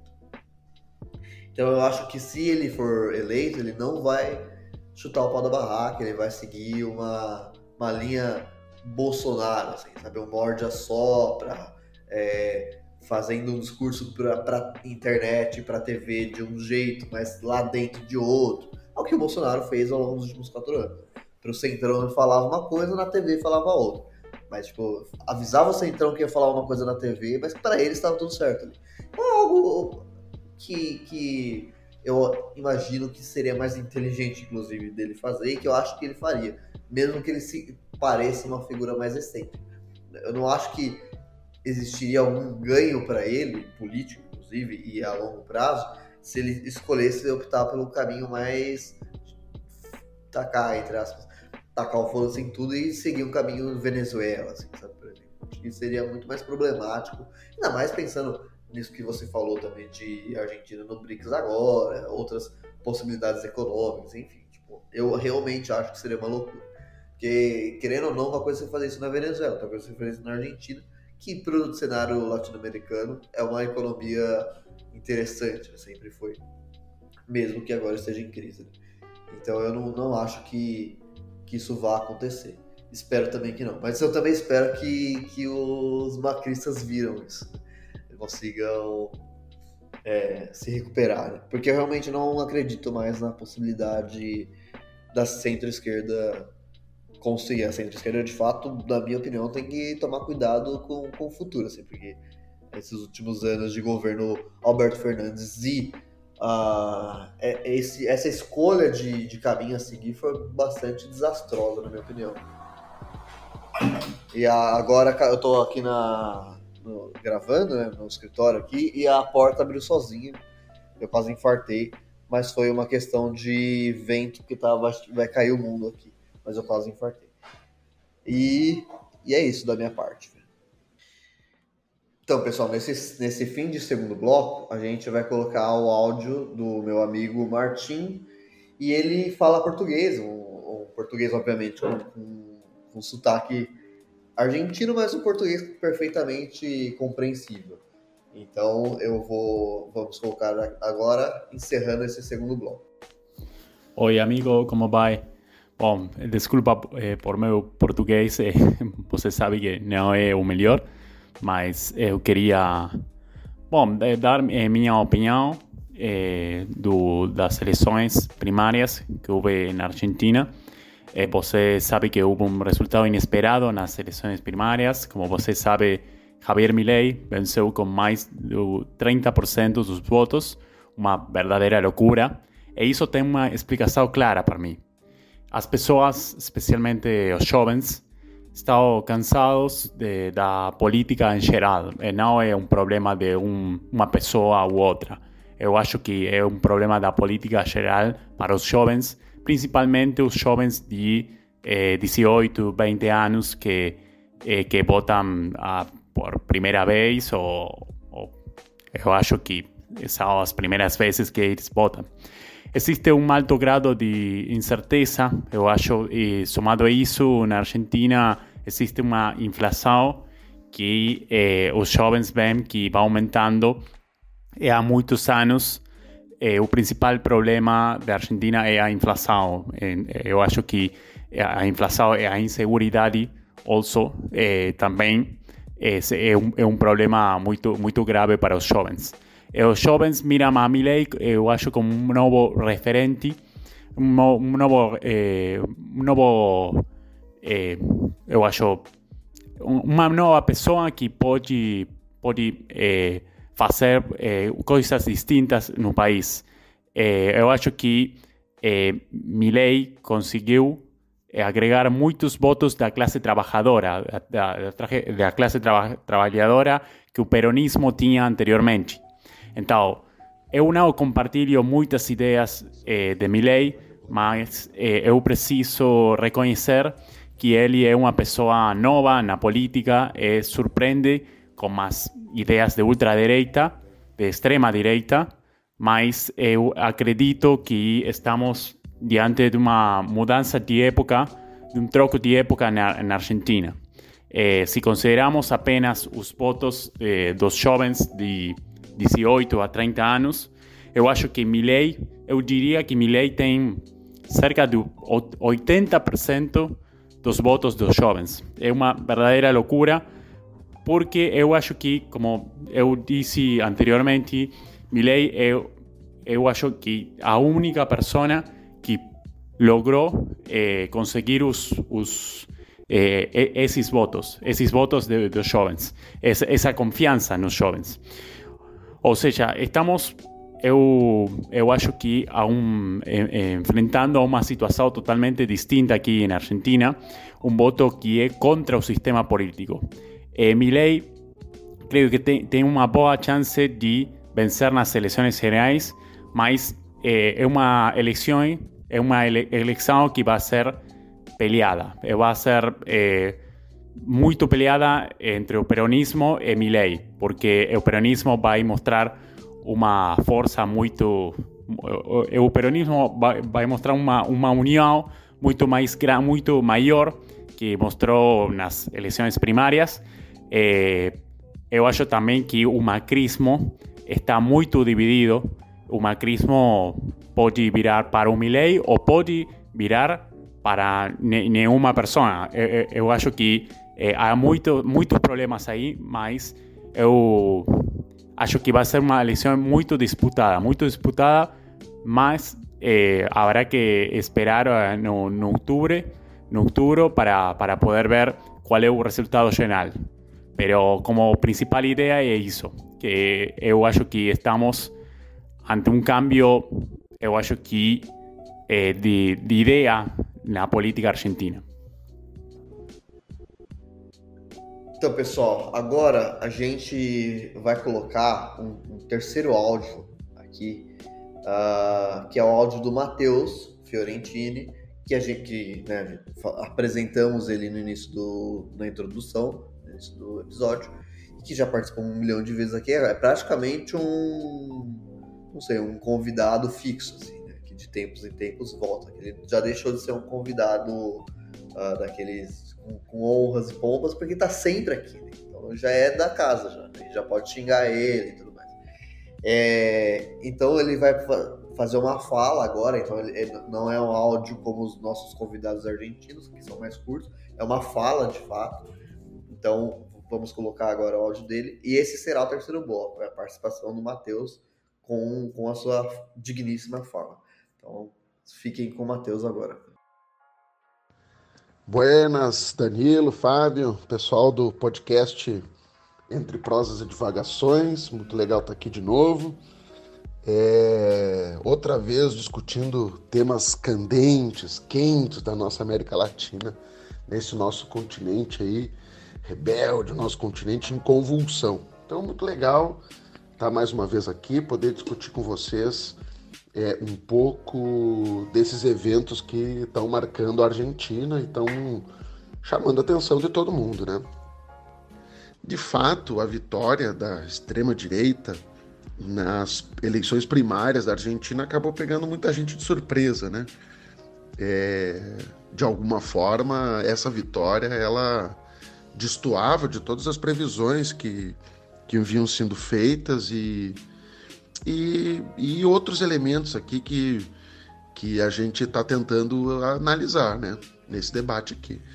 Então eu acho que, em primeiro lugar, a gente precisa. Bom, eu pelo menos tenho visto, e é muito comum né, aqui no Brasil também, quando, quando houve a eleição do Bolsonaro, é, era muito comum a gente ouvir as opiniões que é, apresentavam o Bolsonaro e agora apresentam o Milley como uma, uma certa aberração ou uma certa.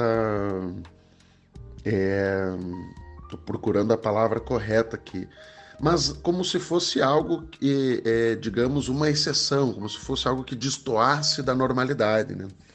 E eu acredito que a gente precisa fazer ou buscar fazer uma análise mais ampla desses fenômenos para que a gente possa então de fato eh, compreender o que, que eles significam, né? Porque à medida em que a gente vê, por exemplo, é, é, é a ascensão de figuras é, com esse perfil ideológico em Brasil, vamos, lembrar, vamos lembrar que no Uruguai também houve uma candidatura identificada com o que aqui no Brasil a gente chama de bolsonarismo. quando a gente vê é, a extrema-direita tendo esse resultado na Argentina. É, posteriormente, há, há uma vitória, um crescimento da, da extrema-direita no Brasil também, com a eleição do Bolsonaro. É, no Chile também, né? Vamos lembrar que o Boric também enfrentou candidaturas com esse perfil é, na, na Colômbia, enfim. Então, à medida que a gente percebe que esse vai se tornando um fenômeno regional, é, a gente precisa analisar ele sobre outros aspectos, né? E a ideia de que isso é um ponto fora da curva vai deixando de ser uh, um elemento de análise, né? Porque à medida que isso se transforma em um movimento regional, ele deixa de ser uma coisa fora do comum, né? E passa a ser uma realidade é, que está marcando o dia a dia desses países. Então eu acho que a gente precisa, em primeiro lugar, gurizada, reivindicar uma leitura um pouco mais ampla desses processos, né? Desse fenômeno é, do crescimento da extrema direita na América Latina. Então acho que isso, dito isso, assim, é, eu acredito que esse então esse, esse cenário da, da vitória do Milley nas prévias da Argentina, ele se dá exatamente a partir do momento que a gente analisa esse contexto regional,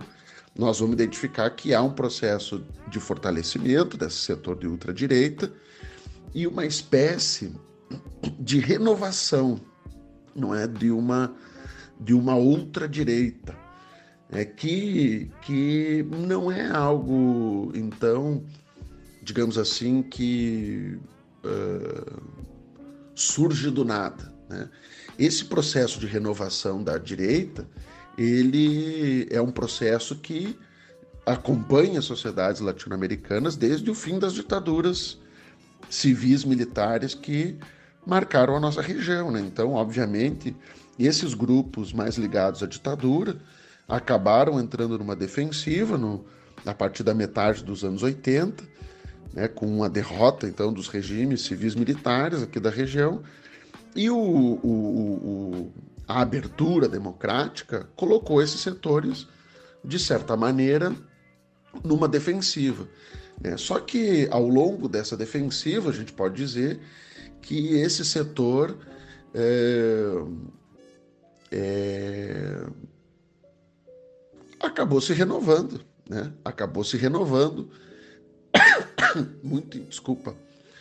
É, então, é possível que a gente identifique que ao longo do processo democrático, esse setor passou por uma crise, passou por uma certa ressignificação e é, conseguiu se renovar, digamos assim, dentro do próprio jogo democrático. Né? em que então eu acredito que os fatores que incidem assim nessa nessa nesse crescimento de figuras como Milley na Argentina eh, são o resultado de um processo mais ou menos longo que tem a ver com o próprio é, fim da ditadura, o fortalecimento dos modelos democráticos, né? que de alguma maneira obrigou esses setores da direita a buscar novas estratégias, a se renovar, a revitalizar o seu discurso né, e adequar eles a uma nova realidade. É, então, muito diferente daquela dos períodos uh, militares. Ao mesmo tempo, dá para a gente dizer que esse processo uh, democrático ele também uh, se deu ao longo do esgotamento de, daqueles grandes projetos que marcaram a sociedade latino-americana no século, nos anos 60, 70, até 50 do século passado, né, que são aqueles modelos de nacional desenvolvimentismo. É, então, esse período dos anos 90, principalmente, os 2000 também, foi de certa maneira marcado por uma disputa entre, é, entre um modelo que a gente chama de neoliberal e a tentativa de preservação de estruturas daquele estado de bem-estar que havia sido consolidado nos períodos, no caso da Argentina, nos governos peronistas e assim por diante. É, então, enquanto a gente disputava, de certa maneira, ouvia um jogo uh, político sendo disputado por setores neoliberais e por setores nacional desenvolvimentistas, chamamos assim. No caso da Argentina, nós, nós estamos falando do peronismo, de um campo que lá na Argentina eles chamam de nacional e popular, né? É, é, de alguma maneira, esse setor mais identificado com a ditadura estava marginalizado né, nesse jogo. Só que essa, mesmo essa disputa entre setores vinculados ao desenvolvimentismo e setores vinculados ao neoliberalismo é, também acabaram é, se esgotando, não é? E talvez a maior expressão desse esgotamento desses modelos tenha sido a crise da bolha imobiliária de do, do, dos Estados Unidos a partir do ano de 2008, né? 2008, 2009, então em que é, essa crise de alguma maneira marca uma crise exatamente do setor financeiro, marca uma crise desse modelo de globalização neoliberal que predominou no período a partir da metade dos anos 70 e se consolidou nos anos 90. Então a crise, a crise de 2008 ela bota em xeque esse modelo e ela cria uma divisão no próprio campo hegemônico a nível global é, que se divide entre é, setores que defendem então uma saída liberalizante para essa crise e outros setores que então vão identificar num ultranacionalismo xenófobo, de autoprotecionismo das suas economias, como uma alternativa. Então é nesse contexto que surgem figuras como Donald Trump, próprio Bolsonaro, né? já no, no, no, em 2009, 2010, já é possível identificar um crescimento de setores de ultradireita na Europa, como a volta dos Le Pen na França, na Espanha, você tem um retorno até de figuras do franquismo ao governo espanhol. E então a crise de 2008 ela desata esse processo. E de alguma maneira esses grupos ultranacionalistas eles retomam, retornam à cena uh, à cena da política mundial. Mas talvez o, o episódio que tenha marcado mais profundamente esse, esse processo tenha sido a pandemia, ou melhor, o, o, o, momento que talvez tenha acelerado esse processo, né? Provavelmente, eu pelo menos tenho enxergado, foi a própria pandemia, né? Acho que a pandemia, ela, a crise junto com essa, com a pandemia, é, precisa ser melhor analisada ainda por nós, para a gente conseguir ter real dimensão do impacto que isso causou na vida do planeta, né? na vida de, de todas as sociedades, porque é, de fato talvez o pós-pandemia tenha consolidado uma nova uma nova realidade, né? É, e que fortaleceu, vem fortalecendo alternativas de ultradireita aqui na região. Né? Para contribuir com esse processo ainda, gurizada, eu acho que a gente tem que considerar mais, uma, mais um elemento, né? Eu acho que esses, esses, esses governos progressistas, como a gente uh, tem chamado, né? Uh, esses governos mais de esquerda que assumiram uh, no, no, no começo dos anos 2000, eles tiveram muita dificuldade de renovação, né? Seja de renovação de lideranças, assim como de renovação programática também.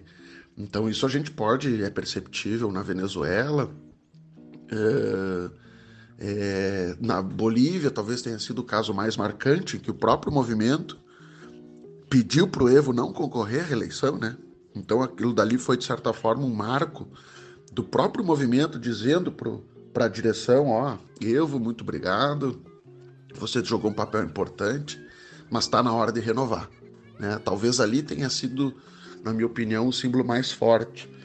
Mas é, isso a gente pode observar é, nos outros países, a própria Argentina, o próprio Brasil, é, é, entre outros países, é, tem uma dificuldade muito grande de renovação de lideranças e de renovação programática. Né? Então, tanto aqui no Brasil quanto na Argentina, por exemplo, o discurso do kirchnerismo ou do lulismo é de retomar aquilo que foi feito no passado. Né?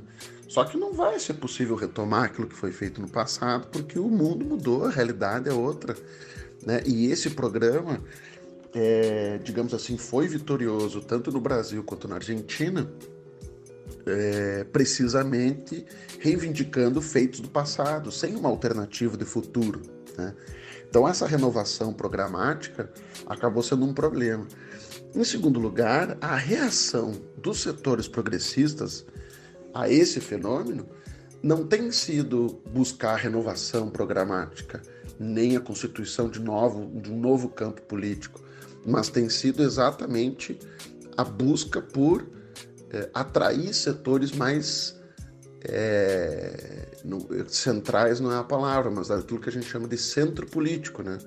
Então perceba, por exemplo, a eleição, a eleição do Lula em 2022 foi uma eleição em que o Lula fez uma aliança com o Geraldo Alckmin, que se filiou ao PSB, mas é uma figura ligada ao conservadorismo brasileiro, amplamente conhecida, né? exatamente como um, uma flexibilização em direção ao centro, centro-direita, né? para incorporar esses setores de um programa mais híbrido. Na Argentina, já desde o Alberto Fernandes, a opção que surgiu foram, foi exatamente uma opção mais ao centro. E agora com o Sérgio Massa é mais ao centro ainda, né? Então, é, a, a, a, nossa reação, a reação dos setores democráticos e progressistas tem sido em tentar dialogar com o eleitorado que vota, que tem que estar tá com uma tendência, digamos assim, a votar na direita e não na disputa dessa eleição. Então, isso vai criando, de alguma maneira, um certo vazio, né? A população não, é idiota, né? A população percebe essas coisas, identifica isso e reage, né? E a população, num cenário de dificuldade econômica, vai buscar alternativas, né? Então, na ausência de uma alternativa com o esgotamento de um determinado pro programa, a dificuldade de renovação programática e social e mesmo de lideranças, uh, abriu um vazio político que permitiu o surgimento desse tipo de. Uh, permitiu que essa extrema-direita se colocasse como alternativa. Né? Claro que isso tudo se soma a um entendimento também já pode ser dito como um senso comum, de que o mundo da política não resolve, né? Essa política tradicional dos grandes líderes, dos grandes partidos, não tem conseguido dar respostas também para esses problemas, né? Então isso de certa forma abriu caminho para a ascensão dessas figuras, né? E por último, eu incluiria aqui uma certa subestimação por parte dos setores democráticos é, do peso do imaginário conservador, do imaginário é, retrógrado que está presente no senso comum, né? Então, nesse sentido, de certa maneira, a gente volta para o começo do meu argumento aqui, né? É, de que o Milley não é um ponto fora da curva. Muito pelo contrário, né? Ele é exatamente a expressão mais é, é, mais nítida, talvez, do senso comum né, da sociedade. É, é, tanto é que é, a estratégia de marketing do Mileta é toda ela calcada em frases de efeito, palavras de ordem, que de alguma maneira é, se identificam com o eleitor, porque isso já está colocado para ele, já é o senso comum. Né? E, e de alguma maneira, é, a gente, os setores democráticos e progressistas, se iludiram né, com o processo, o próprio processo democrático. Né? Então a gente ainda acredita que é, o, a derrota política das ditaduras nos anos 80, é, a substituição de uma institucionalidade legal, mesmo no caso da Argentina, que foi talvez um lugar onde mais se avançou em reparações do período da ditadura, é, fez com que a gente acreditasse que esse pensamento, essa mentalidade tivesse morta também, tivesse derrotado. E a eleição do Milley, a eleição não, né, mas a vitória nas primárias do Milley, a eleição do Bolsonaro, Trump e assim por diante, entre outros, mostram exatamente o contrário, né? Mostram que a derrota política da ditadura não mata o pensamento que fez com que a ditadura se mantivesse tanto tempo no poder, né? Então, é, a eleição do Milley prova que esse imaginário está colocado dentro uh, da sociedade argentina, brasileira, entre outras. Né? Então, é, essa crença de que a ditadura foi superada, de que a ditadura foi derrotada, ela fez com que a gente é, subestimasse o fenômeno da extrema-direita é, na sociedade argentina. Né? Então, de fato, com quem eu conversei lá na Argentina no período prévio das primárias, era visível uma subestimação desses grupos, né? Então, a galera, por isso que a galera foi pega de surpresa. Mas eu acredito que esses são elementos para levar em consideração do porquê que Milley venceu as primárias, né? Agora, a gente precisa fazer uma ponderação também, né? É, o fato do, do Milley ter vencido as primárias não é, digamos assim, um atestado de que o cara vai ganhar a eleição, né? É lógico que a gente parte do pressuposto de que se, o, se a população nas, participou das, das primárias dizendo que quer que o Milley seja candidato, em tese é para porque quer votar nele, né? Mas isso não é algo dado, né? Isso não é algo dado. A gente precisa entender as coisas exatamente como elas são. O que, que são as primárias? É a escolha dos candidatos. Então, o que a população disse, por enquanto, é que quer que o Milley seja candidato. Né? Não quer dizer que quer votar nele, embora isso seja uma tendência que a gente tem que considerar. Agora, é, e até hoje tem sido bem. Não tem sido uma coisa tão fácil reverter um, um, um resultado de uma primária. Mas vamos, vamos aos fatos. Primeiro lugar, ninguém nessas primárias teve uma ampla maioria, né? O voto está bem dividido. 30%, 30% e 30%. Então, é, isso indica uma eleição aberta, na minha opinião. Isso não pode ser entendido como algo, um, um desfecho já anunciado, até porque é, esses elementos que vocês estão colocando são importantes, né? Ou seja, é, é, lógico que os outros grupos também vão se movimentar a partir de agora, né? Então as primárias ela, ela, ela, elas fornecem um retrato do cenário político naquele momento. Não podem ser é, apontada fatidicamente como uma indicação de resultado. Como eleição aberta, é, e com grupos com uma certa proporcionalidade de, de, de densidade eleitoral, essas movimentações vão ser muito importantes, né? Então vocês estão destacando, por exemplo, 30% de abstenções. Mano, 30% é exatamente o que cada um desses, desses candidatos, né, desses partidos teve. Então, é, obviamente, a participação desses 30% vai ser decisiva. Então, não há nenhuma dúvida que é, haverá uma disputa é, sobre esses 30% que, esses 30% que se abstiver. Né? Uh, seria importante saber quem são esses caras, de onde eles vêm, não é? Exatamente para poder ter um mapa de tentar compreender qual setor teria mais chance de ganhar esse grupo, né? E, e também acho que é importante levar em consideração é, os movimentos que os macristas vão fazer, né? Porque, em primeiro lugar, o macrismo ficou dividido nessas primárias. E o macrismo não é uma coisa só, né? Esse macrismo, esse juntos por, pela mudança, juntos por el câmbio, é uma coxa de retalhos de grupos neoliberais, antiperonistas. Então tem de tudo ali, né? Eu acredito que, que alguns setores, digamos, mais progressistas do macrismo é, podem. É, eu não acredito numa aliança, sabe? entre setores peronistas do Partido Justicialista e Macrista, pelo menos não formalmente.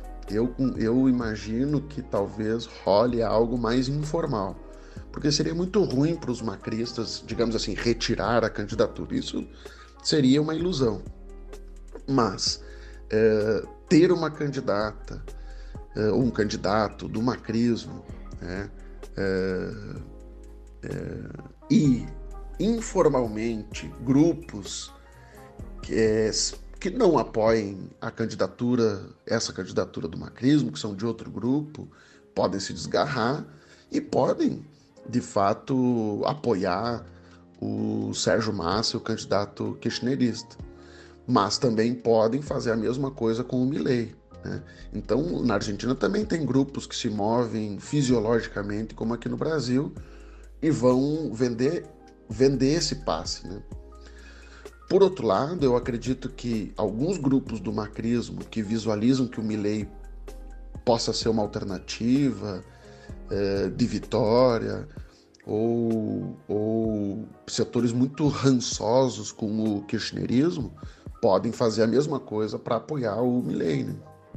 Agora, esses grupos mais progressistas do macrismo, digamos, grupos que são identificados com a democracia, os direitos humanos, também existe isso ali, é, é, podem fazer uma aliança tácita, informal, em algumas regiões com é, os kirchneristas. Acho que seria bem plausível, sim, mas eu não acredito que isso vá se formalizar como uma aliança, né? Eu acho que o que a gente vai ver vai ser um pacto de não agressão, talvez, né? Um pacto de não agressão ou um pacto de não agressão entre setores desses grupos, porque a política da Argentina é muito complexa nesses grupos, frações, é, setores dos partidos, né? Então, eu acredito que possa haver alguns acordos informais, tácitos, pontuais entre macristas que possam apoiar o Sérgio Massa ou que podem apoiar o Milei. Eu acho que vai haver com certeza esses grupos estão sendo muito disputados agora, seja pelo Milley, seja pelos, pelos peronistas, né? Então, o, os macristas não vão vender barato esse passe. Quando eu falo vender barato, não estou chamando os caras de corrupto, né? Estou dizendo vender politicamente. Eles não vão declarar apoio aos peronistas ou ao Milley de graça. Né? Então, vão cobrar alta essa fatura porque, de fato, eles são em torno de 30% e isso decide qualquer eleição em qualquer lugar do mundo, né, galera? Então, pessoal, e daí depois dessa, dessa fala do, do Matheus, agora a gente vai deixar as últimas falas dos nossos colegas argentinos. E daí, encerrando esse, esse terceiro bloco, com as nossas participações especiais, vamos para as dicas culturais. Bueno, yo creo que una posible victoria de Milei en estas elecciones presidenciales de octubre podría significar muchas cosas para Argentina, pero en mi opinión muchas cosas negativas. Eh, lamentablemente, eh, Milei es una persona que basa su campaña, sus propuestas en el odio, en el miedo, en, eh, en la división, eh, en el odio hacia el, distinto, hacia la diversidad, eh, hacia los derechos humanos básicos. Y creo que muchos de sus votantes, en su gran mayoría jóvenes, entre más o menos mi generación, yo tengo 22 años, dan por sentado el hecho de vivir en democracia, eh, los valores de la democracia y todos los derechos que eso implica. Empecemos por la universidad pública, la salud pública, la democracia en sí, eh, leyes como el, aborto legal, seguro y gratuito, que es muy reciente en Argentina y que son cosas que se han ido consiguiendo a lo largo de la historia argentina con eh, la lucha de, del pueblo, la militancia, salir a la calle. Eh, pero esta generación no lo ha vivido, entonces no tiene conciencia de ello. Por más que te lo cuenten eh, tus padres, que quizás vivieron la dictadura, o en la televisión veas los documentales, las películas, eh, no es lo mismo que vivirlo, no es lo mismo que vivir el miedo, eh, no es lo mismo que sentir tus derechos y tu libertad amenazados en primera persona. Entonces creo que mi ley se agarra de esto para impartir una política, entre comillas, eh, libertaria, eh, donde él habla siempre de libertad, pero ¿hasta qué punto?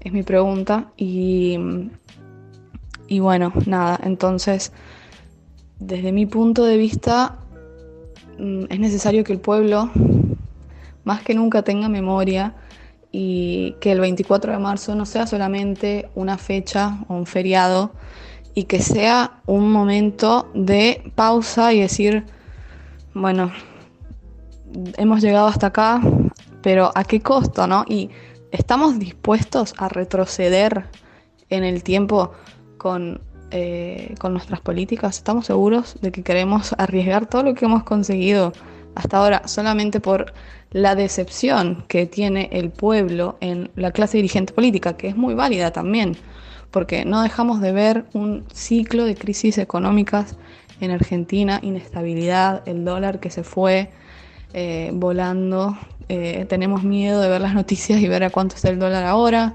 eh, el poder adquisitivo de la gente baja muchísimo todos los días, ya no podemos permitirnos los que antes sí, necesidades básicas, el alquiler, la comida, todo eso es verdad.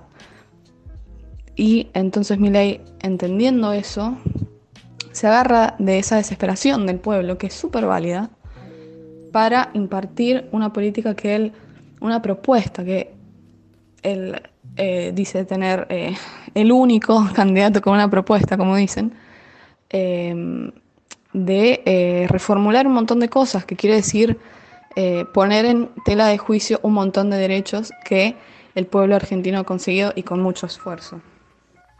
Olá a todos, eu sou Natália, sou argentina, cordobesa, estudante do último ano da licenciatura de inglês na Universidade Nacional de Córdoba, eh, militante da esquerda socialista, partido troquista, que integra o Frente de Esquerda e dos Trabalhadores e que tem partido primo no Brasil, a corrente socialista dos trabalhadores, que foi parte do PSOL, mas que por diferenças decidiu sair. Obrigada por convidar-me a ser parte desse podcast. Eu espero que vocês possam, possam entender o meu português, que eu comecei a estudar o, ano passado, mas que eh, está melhorando. eu gostaria de fazer um resumo do supressivo, não tão supressivo, resultado das eleições primárias nacionais. E foi porque a maioria achava que Juntos por el Cambio, partido de direita do ex-presidente Maurício Macri, ia ficar em primeiro lugar como resultado da desconformidade, desconformidade e decepção como Frente Peronista Kirchnerista Juntos por la Patria, que pediu uh, apoio contra a direita para concordar como FMI, levando-nos a uma inflação imparável, mais pobreza, eh, altas tarifas, eh, uma enorme perda salarial e de aposentadorias, gerando uma grande decepção que desafortunadamente foi canalizada eleitoralmente para a oposição patronal. O voto para Milley não foi um voto consciente, foi um voto castigo para o resto dos partidos patronais. Eu, eu falo que não foi consciente porque a maioria dos votantes acreditam que o recorte do gasto público estatal, a valorização da economia e a privatização um, é uma saída para a crise da economia argentina, mas a prova de que isso não vai acontecer que a mesma gestão eh, foi no governo de, de Menem eh, pelo ministro de Economia Domingo Cavallo que estabeleceu um, um, regi um regime, regime cambiário de convertibilidade que só causou eh, uma forte crise e que explodiu em Argentina, só que foi uma rebelião da, da população no 2001. de feito, ele elogiou o governo do, de Menem e falou que foi um, um dos melhores governos da história argentina quando isso não, não foi para nada assim. Agora, se eu tivesse que caracterizar os votantes de Milley, eu, eu pode, poderia falar que a maioria são jovens que não conheceram a história argentina e desses momentos e que não sabem o, o impacto que esse tipo de, de economia, de, de, sistema, sistema econômico pode causar. A maioria tem informação de TikTok. E, e também nas redes sociais eh, tem muitos vídeos envelhecendo eh, essas políticas que ele promete eh, que vão ter muito bons resultados. Ele também tem um discurso odiante contra a diversidade e a educação sexual e ele vai, não, não vai promover eh, que, que a educação seja prioridade. E, então, desde a esquerda estamos muito preocupados por, pelo esse discurso e pensamos que se no futuro ele ganhara ou,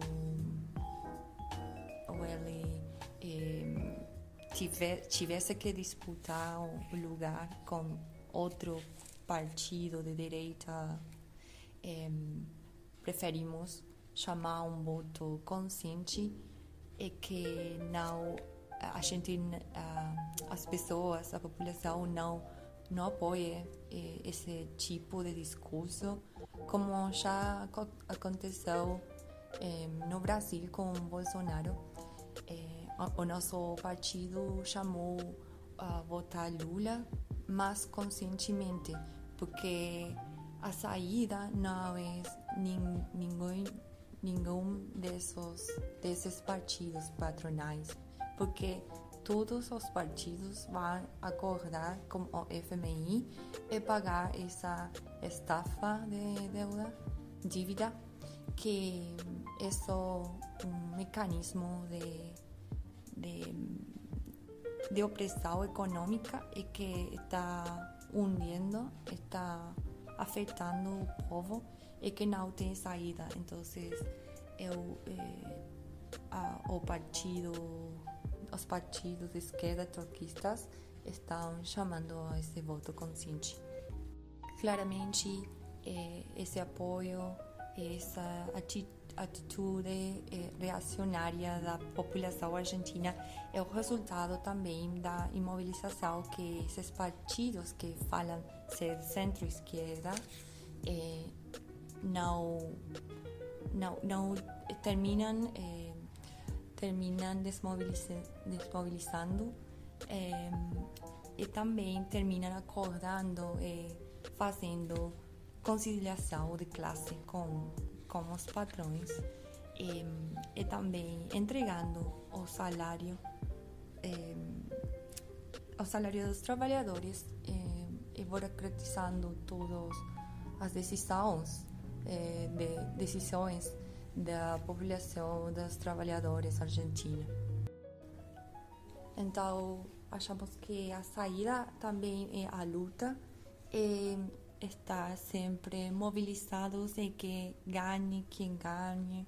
É, a população tem que mobilizar e pelear é, por, pelos seus direitos nas ruas. Eu gostaria de poder falar mais, mas acho que, que é muito para discutir. Mas se estão interessados em discutir mais, eh, podem encontrar-me nas redes sociais, no Instagram. Me podem eh, man mandar uma mensagem e eu posso, eh, posso discutir e tirar as dúvidas que vocês tenham. Obrigada por, por convidar-me. eu espero poder eh, participar em, em, outro, em outro podcast eh, em breves. Bem, pessoal, chegamos a mais um final de episódio e vamos agora para as dicas culturais. Eu, no caso, vou com duas dicas culturais relacionadas à Argentina, no caso, nominalmente, uma série e um filme, ambas produções locais argentinas. Uma é a primeira dica, eu já havia dado antes, eu me recordo, mas como, é um, como estamos falando de eleições, da história política argentina, acho que cabe muito bem voltar a essa dica, até porque é um excelente filme.